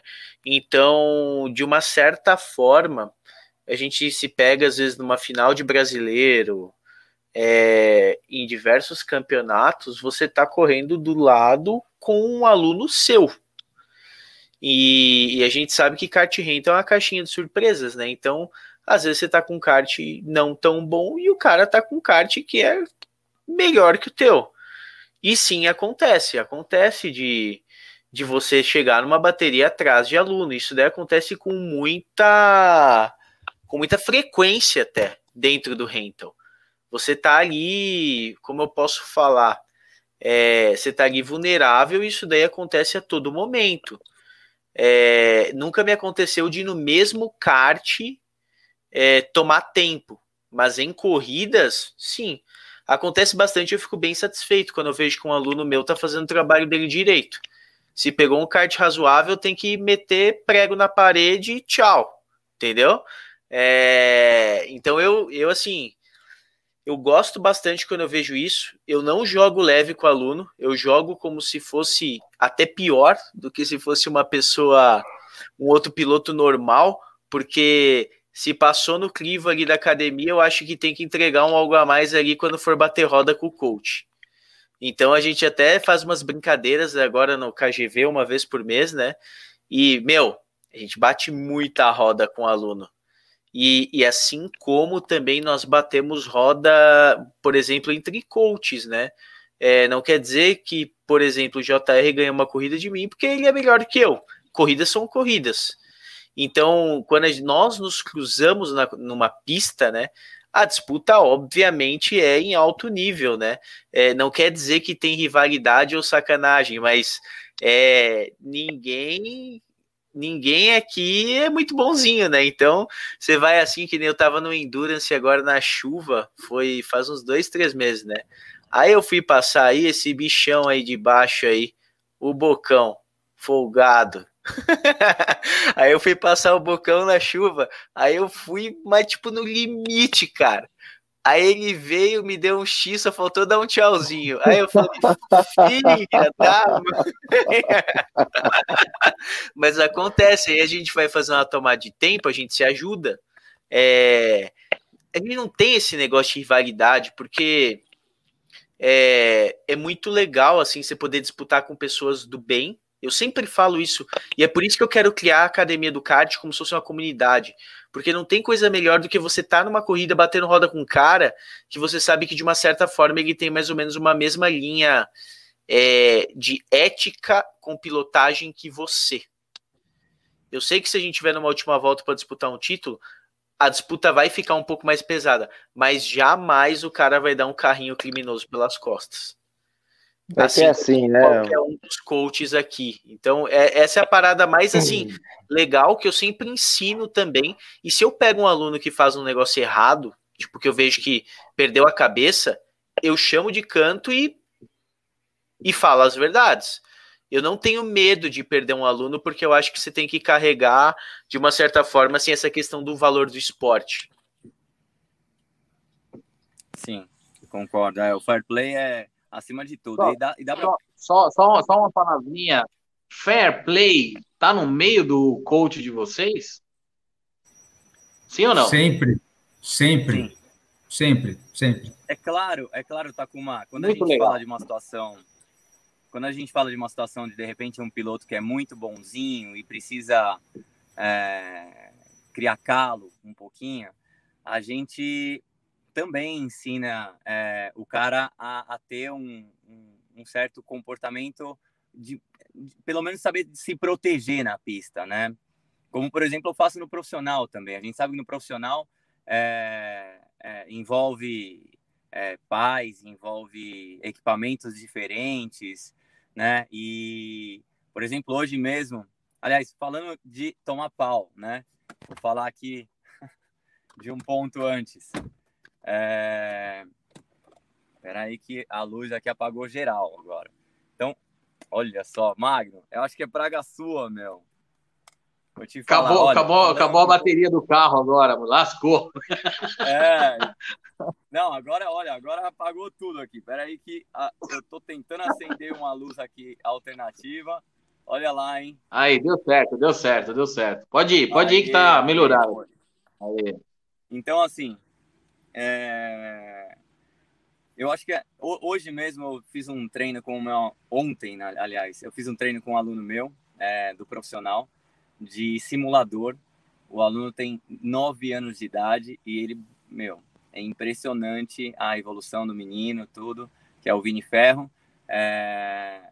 E é, é, fora da pista, a gente sabe que ele tem já um trabalho bem bacana que está sendo feito e dentro da pista às vezes você precisa ensinar o cara a se comportar um pouco melhor, né? Ou pelo menos se defender de algumas situações, de algumas atitudes que você de certa forma não concorda. Não é todo mundo que passa na mão de um coach é, e aprende o que é fair play, aprende o que é uma pilotagem é, limpa, né? Então às vezes o cara dá um totalzinho maldoso nele, é, ou como o Maurício falou ali, ah, de repente, é porque ele passou o bocão, né? Porque você imagina que de repente tem um piloto que é, não aceita uma situação dessa, acaba tocando nele numa posição proposital e a, ali quando a gente já está andando no limite, é, um toque desse é, ou desgoverna o kart ou realmente provoca uma rodada desnecessária, né?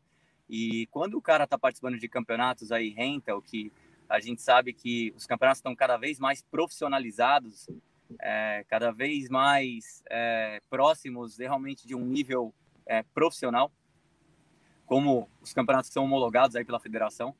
É, a gente vê que, meu, se o cara não aprender a se comportar, ele pode tomar porrada e depois, é, infelizmente, é, virar um saco de pancada né, na pista.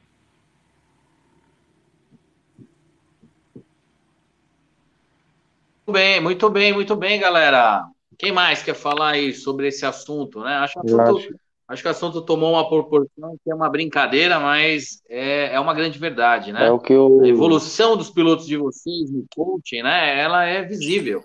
Né? Todo mundo que já praticou, já teve aí as informações de vocês, eles vão evoluindo, né? E ainda mais quando ele ainda vai se distribuindo entre vocês né? Acabam passando pela academia, fazem lá um coach é, pontual com Bocão, JR, todos vocês aí vão, vai, vai, é natural, né? A evolução do piloto, ela acontece, né? E chega ao ponto, como o Maurício mesmo falou, de bater roda aí junto com vocês.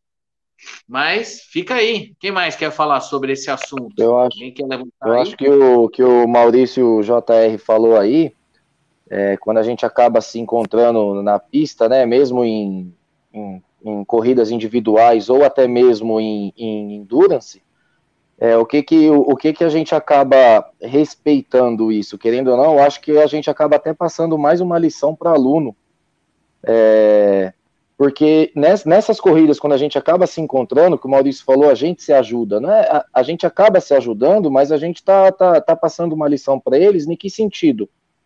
Corrida não é só acelerar, chegar na frente, corrida é estratégia. Não adianta eu querer ficar passando ele, se jogando na próxima curva, por mais que eu esteja com um kart jaca, ou ele com um kart jaca, se eu quiser, eu atrapalho a corrida dele e ele me atrapalha. Em duas curvas ele se joga, na outra ele passa, na outra eu me jogo. Então, é, essa parte de que o Maurício comentou, pô, meu, me joguei no bocão no limite, e o Zé comentou, pô, se fosse um outro já tinha tocado e rodado. A gente acaba passando até uma lição para eles nesse, nesse sentido, né? Porque é inteligência, pô. Pô, ele tá nesse momento com um kart mais rápido. Eu vou tentar pegar o vácuo dele e atrás para que que eu vou bater roda? Então não, não, não tem o porquê. Eu acho que isso é é um ponto bem legal também na o respeito que a gente tem na pista um, um com o outro. Mas, porém, se for última volta valendo o título, velho, mas aí nem a mãe também a gente dá boi nesse ponto, né? Aí não tem santo que resista, né? Aí já é uma outra história. Ô, oh, Tacoma, só uma coisa que você falou muito importante que ele falou da última volta e tal, mas é, não sei se aconteceram já com vocês mas é, eu, a gente passa, vira e mexe por situações numa corrida que é tensa, né? Que você pega cara nervoso, o cara não aceita você passar, e o cara começa a jogar para cima de você e tal. E, e assim, todo mundo aqui já teve que contar até 10, no mínimo umas três vezes, para não, não devolver uma resposta, ou né, não ser mal educado, para manter a ética e tal. E uh, ao ao, ao conseguir se manter equilibrado, você está passando uma lição para os seus alunos, porque mesmo que, que você não esteja dando aula no momento, certamente, para quem está no mercado há um tempão, como eu, como o Maurício, todos aqui, vai, é, certamente tem alguém assistindo que fez aula, ou que quer fazer aula, ou que está pensando em talvez fazer aula, e que aquela atitude equilibrada que você teve na pista ensinou sobre domínio próprio dentro com o capacete fechado, entendeu? E, isso, isso acho que faz muita diferença. Eu já vi pessoas virem me falar, ó, oh, cara, eu achei que você ia explodir com o cara, puxa, é, como é que você não devolveu nele, né? Não sei o que. Eu falei, cara, vou devolver para quê? Vou destruir minha corrida, destruir a corrida dele? Aí depois a gente, como coach, ainda tem um filme, né? Tipo, pô, o coach ficou bravinho, foi lá e, e reclamou. Então, essa atitude, é, atitude equilibrada, ela acaba ensinando quem está assistindo. Então, se a gente é, em algum sentido, uh, mentor, como, como acredito que a gente seja, educador, ou no mínimo um instrutor de pilotagem, é, esse lance do equilíbrio ensina muito para as pessoas que estão assistindo em volta, entendeu? Um parênteses, um beijinho pro PL, ó. Coração pro PL, ó lá. É, o coração dele já tem dono, já. o, P, o, PL, o PL já até conquistou o JR aí, que eu tô sabendo aí, para participar com ele numa competição. O PL é incrível, o PL é incrível, tá até falando que ele é bonito, o JR. Pelo amor de Deus, viu, meu? Mas vamos lá. O, o, Não, é... o Christian, você falou um é negócio é que é. Esporte, né? Mas vamos lá, o Christian falou um negócio que é extremamente interessante, né? É, que tenho certeza que todos vocês já, já participaram, já tiveram uma situação dessa, né? De vocês chegarem num determinado momento e falar, cara, não vou forçar aqui, porque pode ser um aluno meu, né, ou seja, numa competição ou alguma coisa. A gente sempre fala, né? No mundo dos organizadores a gente tem isso também, né? A gente, quem organiza, acaba nem competindo porque não dá para fazer isso. Você vai acabar junto com seus clientes, um batendo roda com o outro ali, em um determinado momento, o cara pode ficar extremamente chateado, né? Uma coisa é você competir em outros campeonatos, mas no seu próprio campeonato é muito complicado. Então, essa relação que você falou, Christian, ela faz todo sentido para quem é organizador, para quem dá coach, para quem dá tudo. A visibilidade daquilo que você está fazendo, a atitude sua, né? Então, isso é, meu, isso é, é um fato, né? Mas eu tenho certeza que muitos de vocês, às vezes, cara, se explodiram já. Já aconteceu isso de dar uma, uma explosão com alguém, com a, né, dentro de uma equipe, aconteceu. Isso não tem, isso é, não tem, ninguém tem sangue de barato. Algum momento você se exaltou. E aí, Quando foi isso? Quando aconteceu essa, né, essa situação? Conta aí, galera. O pessoal quer escutar de vocês. Maurício, já se exaltou com alguém? Já falou assim, amigão, você. Conta aí. Tirar do mudo aqui. Olha, de vez em quando é, acontece até com, às vezes, um parceiro de equipe que você tem. Dentro de uma mesma equipe que você anda de endurance, você tá em alguma corrida, porque corrida de kart, qualquer competição, seja ela profissional ou de rental, ela eu sempre falo que o peso psicológico é muito grande. Você pode ser um excelente piloto, mas se você estiver num dia psicologicamente mal, você consegue fazer muita coisa. Você consegue transformar a tua corrida numa catástrofe e talvez você vai estragar a corrida de outras pessoas. É, já aconteceu já de aluno meu estragar a corrida minha dentro de torneio. E aí na pista chegar gesticular e depois você chegar depois da corrida e falar um pouco mais firme, falar, ó, com essa postura que você tá tendo, você não vai chegar muito longe não, você tem que ficar esperto. Porque numa brincadeira dessa, você ganha um inimigo, você não acaba mais duas corridas no torneio. Então, já acontece, porque acima de tudo também a gente tem que entender um negócio. É, amamos o que fazemos, somos professores nas horas que devemos ser professores, mas chega num certo momento que você também é um competidor. É, se a todo momento você ficar se imaginando como se você fosse um prefeito de uma cidade, tá todo mundo te olhando e vai te prender, se você fizer alguma coisa de errado, você não vai conseguir, assim, você não consegue correr em paz cada um tem uma forma de competir, uma forma de agir em, em torneios, endurances, entre outras corridas. Então, às vezes vai acontecer sim de você jogar um pouco mais duro, voltar alguma coisa de volta, é... mas nunca assim eu, eu, cheguei a dar uma. Que nem eu falo assim, às vezes o cara comete um crime contra alguém, assim, sabe? Tipo, de você dar no aluno, de brigar com o aluno, isso não.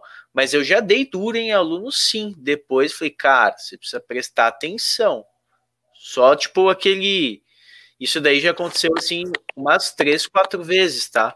Porque que nem eu falo, a gente já, a gente já tem muito aluno ali andando no bolo da frente e a galera às vezes se emociona um pouco, né?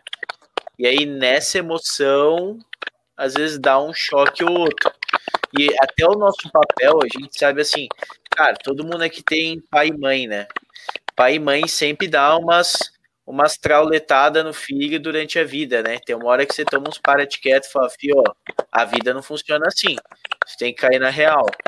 E o teu papel também como coach mentor em alguns momentos vai ser dessa puxada mais forte, porque é que nem eu, eu comentei, né? É, o meu contrato, o meu compromisso com os pilotos, ele é um compromisso de entrega de resultado e ele atingir o objetivo dele. E talvez, às vezes, para entregar o resultado, já teve alunos, né, ou pilotos, que eu precisei ser bem agressivo na tratativa. De colocar o cara na parede e falar assim: ó, fio, desse jeito que você tá, não vai dar. Você vai ter que mudar, senão você não vai atingir teu objetivo. E aí você bota em xeque até a tua, o teu próprio aluno de não querer mais estar contigo. Mas se ele refletir da forma correta, ele vai ter uma, um salto exponencial. Então é, são características de evolução um pouco diferentes, né? Até muitos tiram sal que o coach Maurício às vezes é um pouco brabo, né? É, dando aula e às vezes dando as chamadas fora da pista. Mas funciona também. Nem sempre só passando a mão e fazendo carinho as coisas acontecem, né? Então, às vezes tem que ter um pouco de, de choque, briga, porque o choque e a briga ele faz com que os dois pensem se as, as atitudes estão corretas. Então é um, é um ponto aí que eu trago sobre esse assunto. Muito bem, muito bem. Esse aí foi o Maurício Pereira, pessoal, falando aí um pouquinho aí dessa, dessa relação de bater roda com aluno e todas essas questões. Vamos lá, acho que tem uma pergunta aqui do Thiago aqui, ó. Gostaria que comentasse um pouco sobre a tecnologia que vocês têm usado para avaliar e ajudar os pilotos. Boa pergunta, Thiago. Muito boa pergunta. Tecnologia, pessoal, né? É... Vamos falar um pouquinho sobre esse assunto, né? O Thiago levantou um ponto aí que eu acho que vale a pena aí a gente falar. Muita gente usando live, muita gente usando todo né, o conteúdo tudo mais, mas a gente também tem aí o pessoal que faz o coaching é, ali presencial, né? É, eu escutei, né? Vi, vejo muita, muita, muitos dos pilotos usando telemetria, né? O, o, o, Maurício comentou aí que numa época não se tinha nada disso, mas hoje tem, né? Hoje a gente tem muitas referências aí para ser usadas. Vocês usam isso, pessoal? Como que é?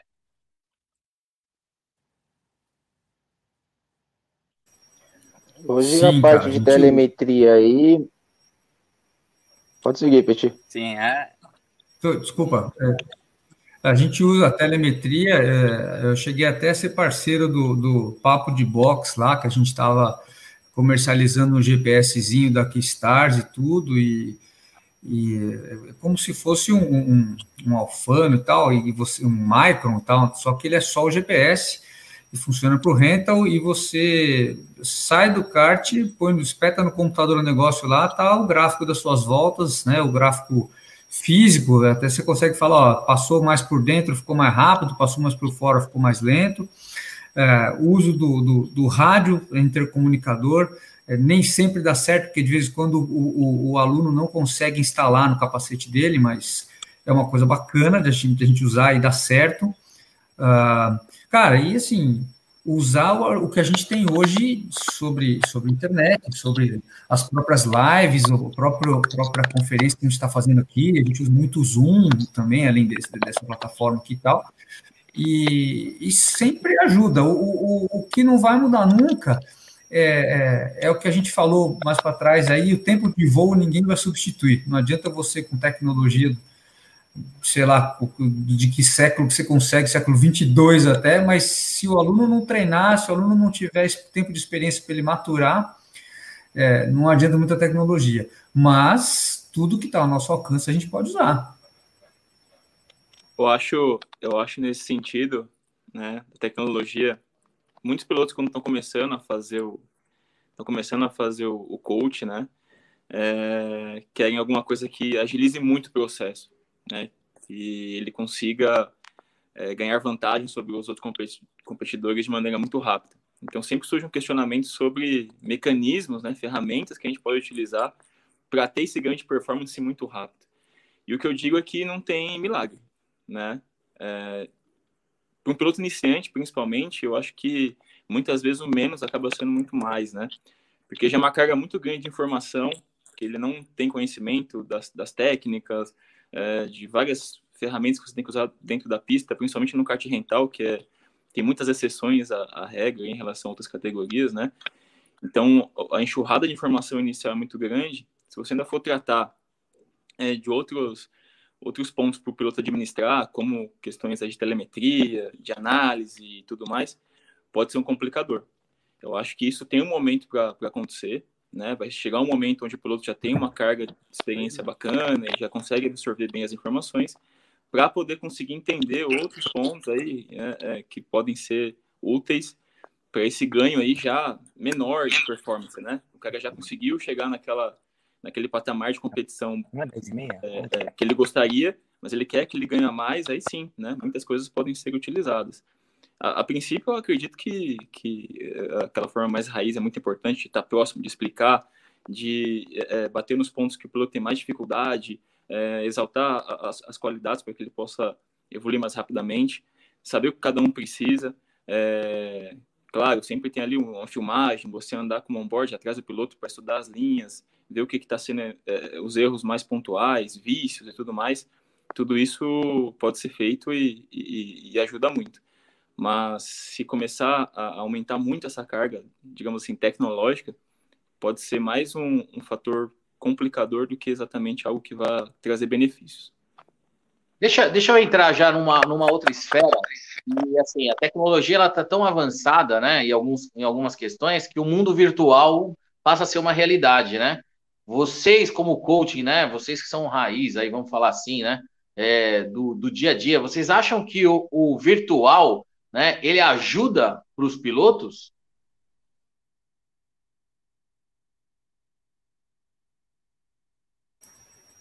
Posso falar. Se ninguém falou, posso falar. é, ajuda sim, cara, ajuda. Ele não, ele não substitui de maneira nenhuma. É, mas ele ajuda principalmente é, na questão de, de ansiedade. É, eu pego vários alunos que, que quando estão abaixa a viseira e entra na pista, a pressa de ser rápido é tanta que ele faz tudo antes da hora. Então ele entra antes, vira o volante antes, acelera antes e meu tempo não vem, né? E, e na questão do simulador você consegue fazer para o cara fora do barulho ou fora da adrenalina da pista, você consegue ensinar para o cara, ó, espera o momento certo para entrar, calma, treina aí a sua respiração para você não entrar antes da hora. Então você traçado você já consegue ajudá-lo nessa questão. E outra questão é você é, você consegue simular como é que o aluno ele, ele trabalha sob pressão é, quando você coloca ele mesmo no simulador numa corrida e fala, ó, oh, cara, você tem três voltas para passar tantos caras aqui, ó, pode ir. E aí você vê como é que ele age quando ele está tenso. É, essa tensão, ela é, é a mesma no, no, no, virtual quanto no real. Então você acaba achando o cara ansioso, achando a ansiedade dele, e você a, a, passa a aconselhar, a, a mentorá-lo, né, fazer o coaching, no sentido de controlar a ansiedade, de aprender é, a lidar sob pressão. Porque a coisa que ninguém quer ver é olhar para trás e ver o, o, coleguinha crescendo atrás, né, bicho? O cara tá chegando perto, cada volta mais perto. Então, isso a gente consegue replicar também no simulador. Mas acredito que não seja só isso. Os colegas aí, fiquem à vontade.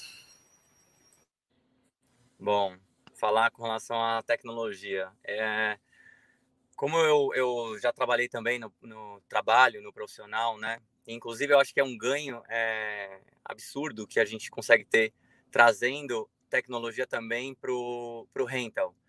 É, já trabalhei com, com PI, com Alfano, com Micron. É, a gente sabe que tem o, o MySpotter agora, que está ajudando bastante os pilotos aí é, no rental, né? Que é extremamente acessível, um equipamento que o cara tem uma mensalidade lá e consegue, é, através do celular mesmo, um aplicativo, ele consegue receber dados suficientes para conseguir ajudá-lo aí é, a de repente se encontrar mais ou saber qual o trecho que ele está é, pecando, né? E, e é fundamental. Eu acho assim, quanto mais, inclusive eu tenho conversado para para ter módulos adicionais também no nosso curso online, no Kart Club. É, tenho conversado com o Rubem Carrapatoso, que é campeão mundial de kart e hoje especialista em telemetria também, para que a gente possa trazer essas informações do, do profissional de uma categoria de alto nível e é, decupar isso, né? Conseguir trabalhar é, é, pelo menos o essencial do que pode ajudar um piloto na formação do piloto, pelo menos, né? Eu acho que é, o que a gente puder agregar de, de informações e benefícios para o cara que está começando também, é, se a tecnologia trouxer isso e ajudar, com certeza vai ser bem-vindo sempre. Sim, esse, esse é um ponto bem interessante, tecnologia, porque na academia nós usamos bastante essa questão de tecnologia em diversos vieses, né? É, muitas vezes a gente liga muito tecnologia à telemetria, tecnologia a uma câmera. É, eu acho que a tecnologia acaba que ela está presente em tudo, né? Nesse processo de mentoria ele se torna muito mais ágil, é, porque a gente usa diversas ferramentas de tecnologia, desde você partir por um WhatsApp, no qual você compartilha diversos áudios, você consegue compartilhar vídeos de GoPro, para estar tá ajudando ali o piloto a, a seguir nesse caminho. Nós também fazemos grupos de mentoria via Google Meeting, né? Então, reuniões online, falando aí com vídeo aberto, assim como a gente está nessa live aqui para ajudar os alunos a se desenvolver. E aí tem análise de vídeo e também tem aí o, o próprio, como o próprio JR falou aí do, do Mais Purer, né? Que é, que é do Alex Maduenho. É, é uma ferramenta fantástica aí que a gente está até. Eu estou em conversas aí com eles com ele para ver se a gente consegue desenvolver algo um pouco mais focado em o próprio aplicativo vir ajudando ainda mais os alunos. Então, ele já é uma ferramenta fantástica, mas quem sabe a gente vê uma forma ali, tipo, de até com a academia ali, tipo, de dar essa, esse pontapé, assim, para para ser um negócio até ele já disse que está desenvolvendo algo voltado para educação, né, dentro do mais pura, né, então tipo algo para desenvolvimento pessoal. E aí a gente quer ver se consegue, quem sabe, agregar um pouco mais de, de informação e, e valor ali dentro, né. Então, até um ponto aí que o pessoal está comentando sobre fone, né? É, eu não sou um grande fã de fone, de ouvido para pilotar. Eu acho que ele é um cara que, se você não souber usar, ele te tira demais a concentração. É, mesmo nós mais experientes aí, como o JR falou, uma pilotagem mais orgânica, se você usar o fone no meio de uma curva, qualquer tipo de situação, ele vai te atrapalhar demais. Então, é, você pode até pensar em usar fone Bluetooth, usar um tipo de comunicação, porém, sempre em retas, que é o momento que você está um pouco com a cabeça mais leve e se preparando para a próxima curva. Se você chegar no cara assim, no meio de uma curva, tá chegando, puta, já embaralha toda a cabeça do piloto já, que ele sabe que tá vindo um cara atrás, e ele perde concentração e vai errar a próxima. Então, é, eu acho que tudo é todas as ferramentas, tudo é fantástico, mas tudo existe um equilíbrio entre prática e tecnologia. E para finalizar, para mim, é, simulador é fantástico também no desenvolvimento. É, não só como o Petkov falou, às vezes em trabalhar linha, ponto de entrada, mas é, ele ajuda demais no desenvolvimento de reflexo quando você não tem tempo, nem talvez condições financeiras de estar tá treinando muito no cartódromo. Então eu chego a igualar um treino, um treino de simulador ali de duas horas, ele se iguala bastante para quem está começando, né, a uma bateria de kart, porque você vai estar tá literalmente afinando, né, ou calibrando pernas e braços, né. Então quando você for ter que executar dentro do kart, tem o coeficiente barulho, vibração, vento, mas você já tem boa parte dos elementos ali calibrados anteriormente.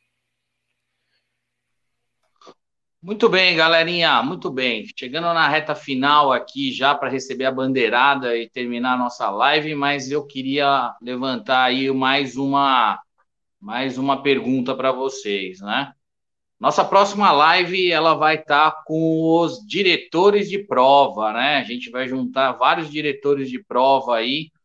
Estamos na reta final de vários campeonatos e a cabeça do diretor de prova numa competição ela manda muito. Às vezes o mesmo assunto, né? Até porque o rental kart é, é muito difícil, né? Você distinguir se o rental kart é um monoposto, é uma categoria de turismo, né? Você tem aí vários pontos aí a serem levantados com isso.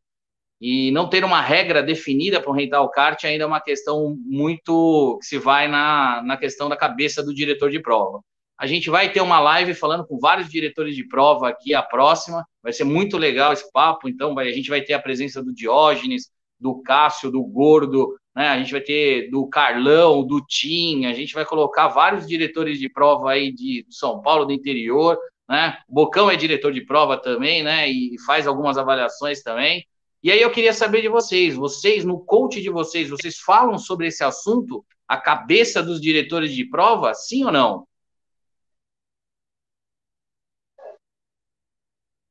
Bora lá, pessoal. Não tem Sim, senhor. Falamos sim sobre o comportamento deles, o que é certo e errado. E também tem umas malandragens aí que aí eu não posso falar, só falo sem gravações, microfones e escutas. Eu pego tá. essas malandragens, hein? Ah, é. essas eu pego. É... Ele, pode esconder, mas de mim ele não me enrola, não. Isso aí não me enrola, não. Mas a gente conversa bastante assim com os alunos, principalmente conduta. Tem que ficar atento, né? Isso daí, porque, cara, qualquer tipo de conduta às vezes errada, né? Ou algo que fuja um pouco do, do comum, só vai prejudicar a tua corrida e provavelmente a corrida de outra pessoa. Então isso daí é um fato, né? Então sempre os dois saem perdendo, é que nem a guerra, né? Guerra não tem quem vence. Todo mundo sai machucado.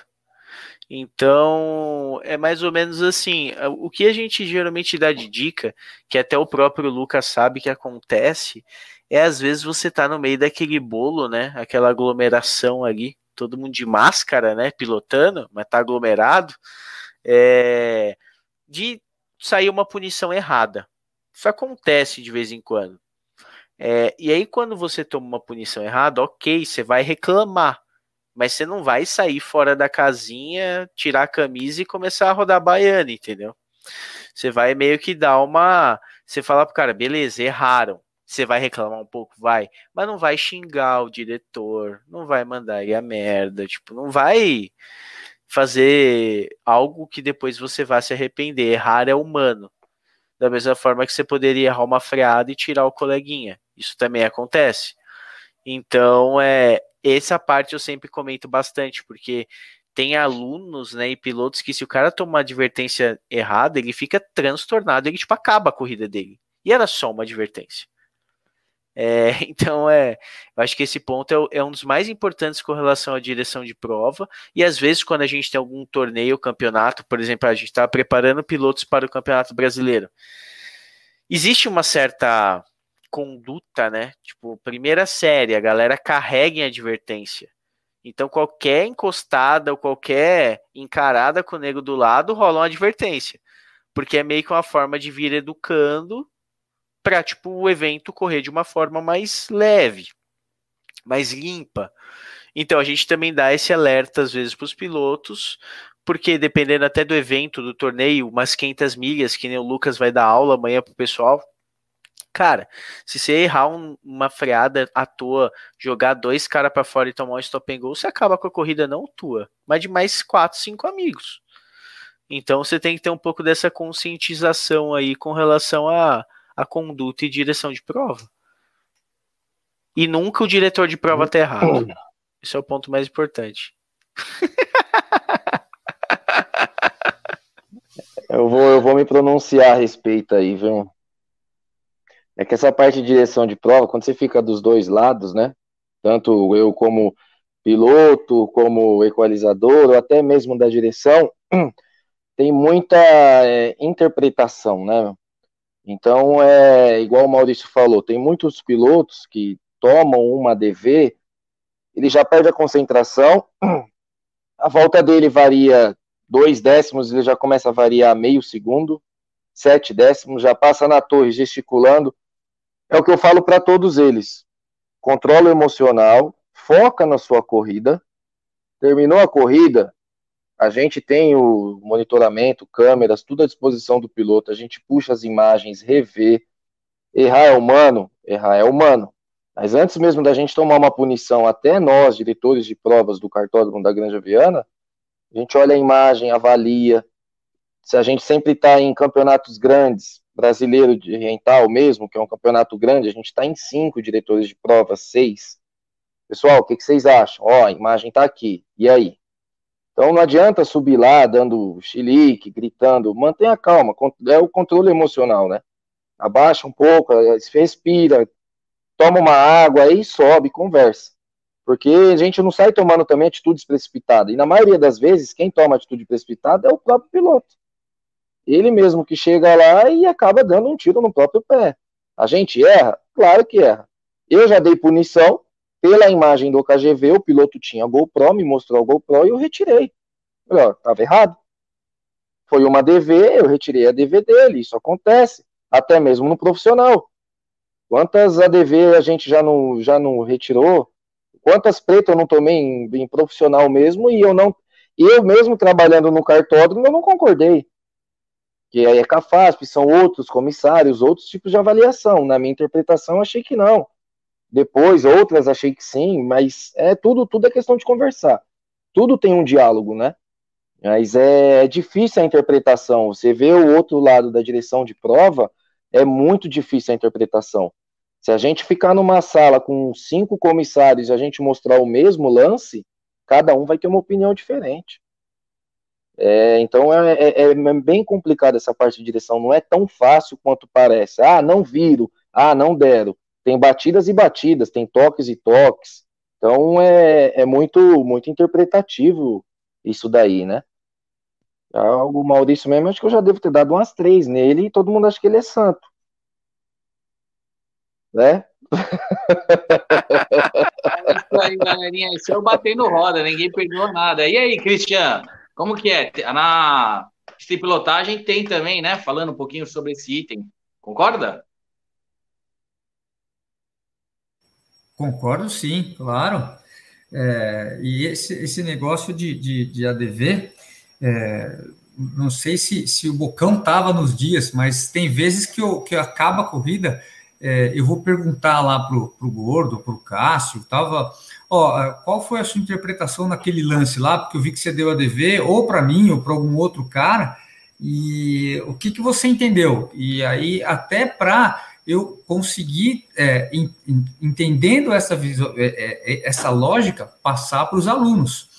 Então, eu falo, ó, é, eu entendi que você tentou passar, mas eu entendi que você deslocou o cara e o cara ficou parado no pneu lá, ó, tá lá com o queixo roxo, você acha que foi limpo? Entendeu? Então, assim, ah, mas tava bem intencionado. Bicho, de boa intenção o inferno tá cheio, velho.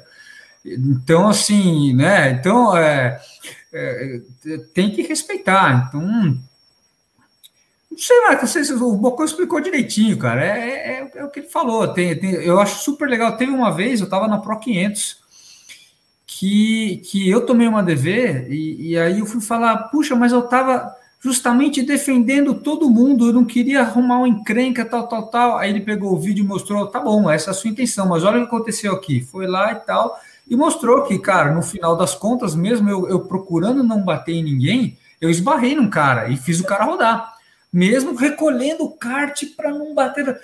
Não, então, então paciência, então é isso mesmo. E, e esse equilíbrio, é, como o Maurício falou, cara, cara precisa entender que é só uma advertência. Calma, o cara não está sendo deserdado da família, ele não está perdendo o salário dele de três meses porque ele tomou ADV. Então ele precisa entender que, cara, isso acontece e faz parte do equilíbrio do piloto se dominar nessa hora. Muito bem. E aí, Magno? Passa para os pilotos também essa questão, para os caras?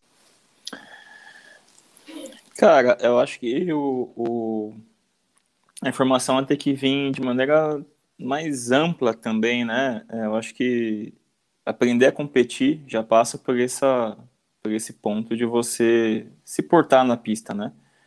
Seja para para fazer a tua corrida limpa, ser uma corrida eficiente, ser uma corrida que você vá para frente, que você não perca tempo, e automaticamente você vai estar ajudando já a direção de prova, que a gente sabe que grande parte dos campeonatos não tem uma estrutura é, muito boa para poder fazer a fiscalização né? Às vezes tem um diretor ali com as melhores intenções, mas às vezes os fiscais de pista não ajudam tanto, passa informação um pouco distorcida. Então não é fácil esse trabalho. É, e a gente tem que estar ciente disso, né?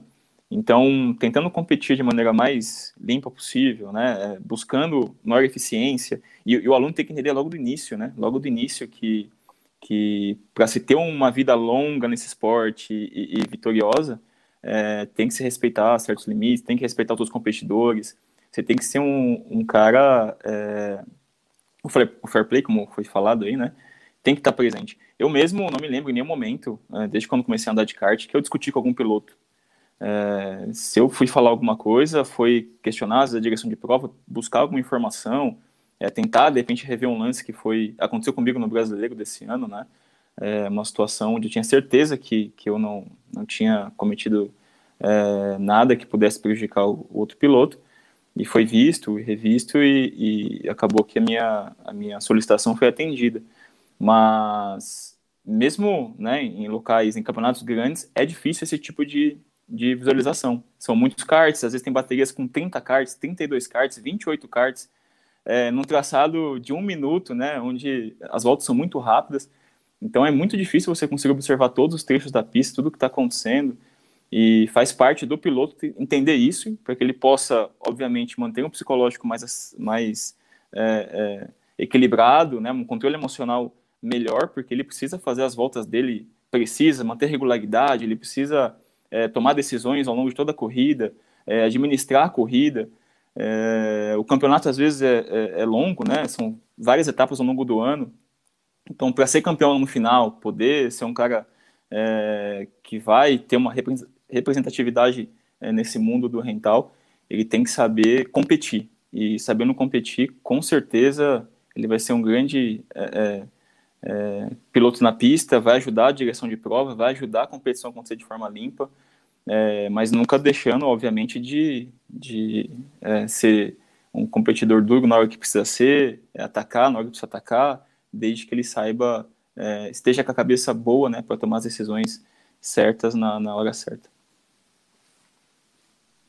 Isso aí, galerinha. Falamos com os coaches aqui que passam conhecimento para todos vocês. Última volta, só vamos passar aqui rapidinho. O Rodrigo está aqui, que é da KDA. Rodrigo, perguntas no chat aí que a gente não respondeu ou tá todas respondidas aí pro pessoal? Fala, galera. Eu acho que estão todas respondidas, viu, Takuma? O, o Ricardo que está comandando aí o chat, eu não estou conseguindo também é, ter um feedback real, não, mas tá bem legal. Bacana mesmo. Maravilha, pessoal. Se teve alguma pergunta na live aí que a gente não respondeu, pode ter certeza aí que depois aí a gente aqui da CK vai, vai mandar a resposta aí com certeza para vocês, tá bom?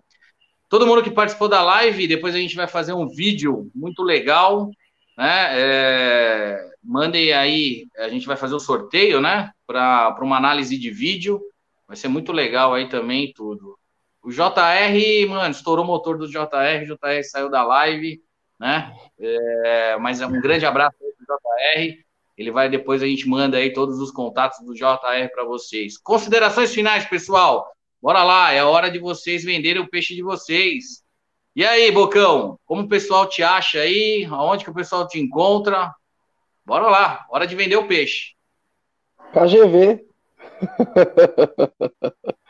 Recepção do KGV tem o número, tem tudo. Acho que é, é mais fácil, é, para me achar é fácil. Agora, a respeito de vender peixe, eu acho que eu acho que todos aqui, quem procurar um coach aqui, vai ser muito bem atendido, bem orientado. Eu acho que nessa parte de vender peixe aí não fica a critério do aluno. Vai estar em boas mãos com qualquer um aqui da, dessa live. Top, top, top. Bora lá. Magno. Show de bola.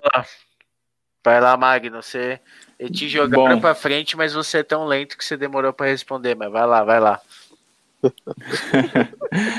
é, então, foi o que o Bocão disse aí, né? Eu acredito que, que a troca de experiência é muito importante.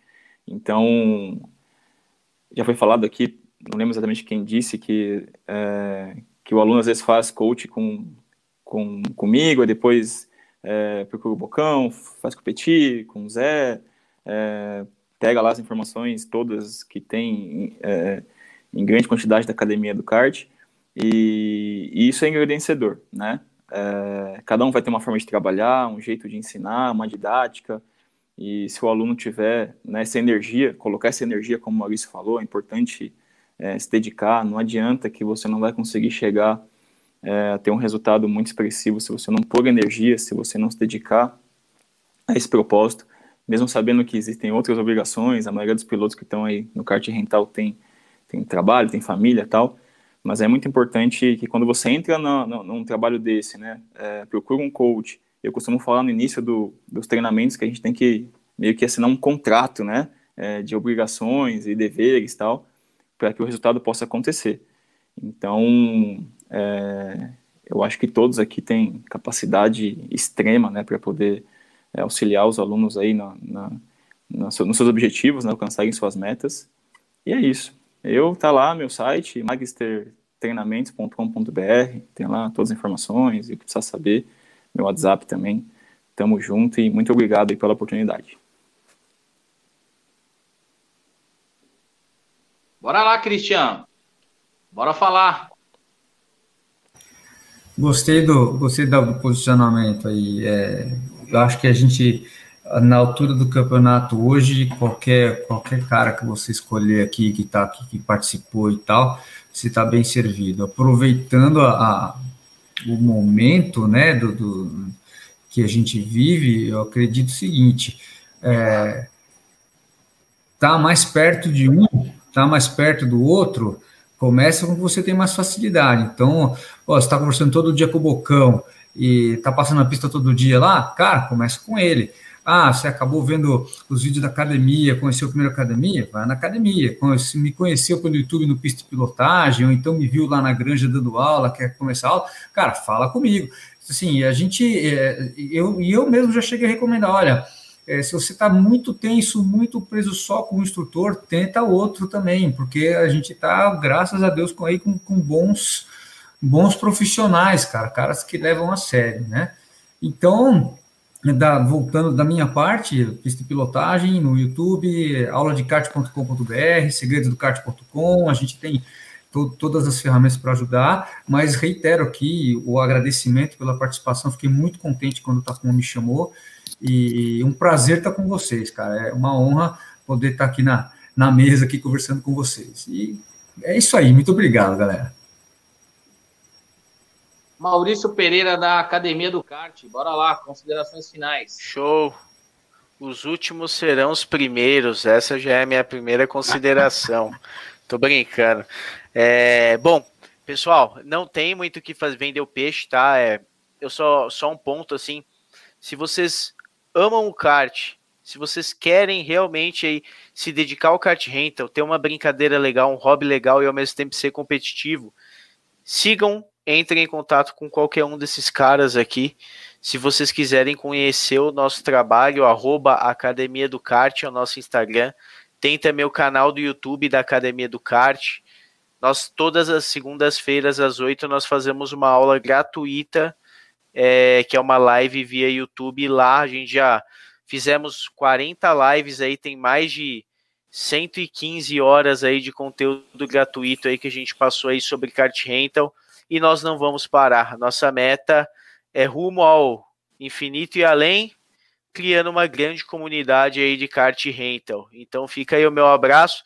Se me encontrarem no cartódromo, pode vir falar, pode vir perguntar. Galera, qualquer um que está aqui, qualquer coach, vocês estão em, vocês estão em boas mãos.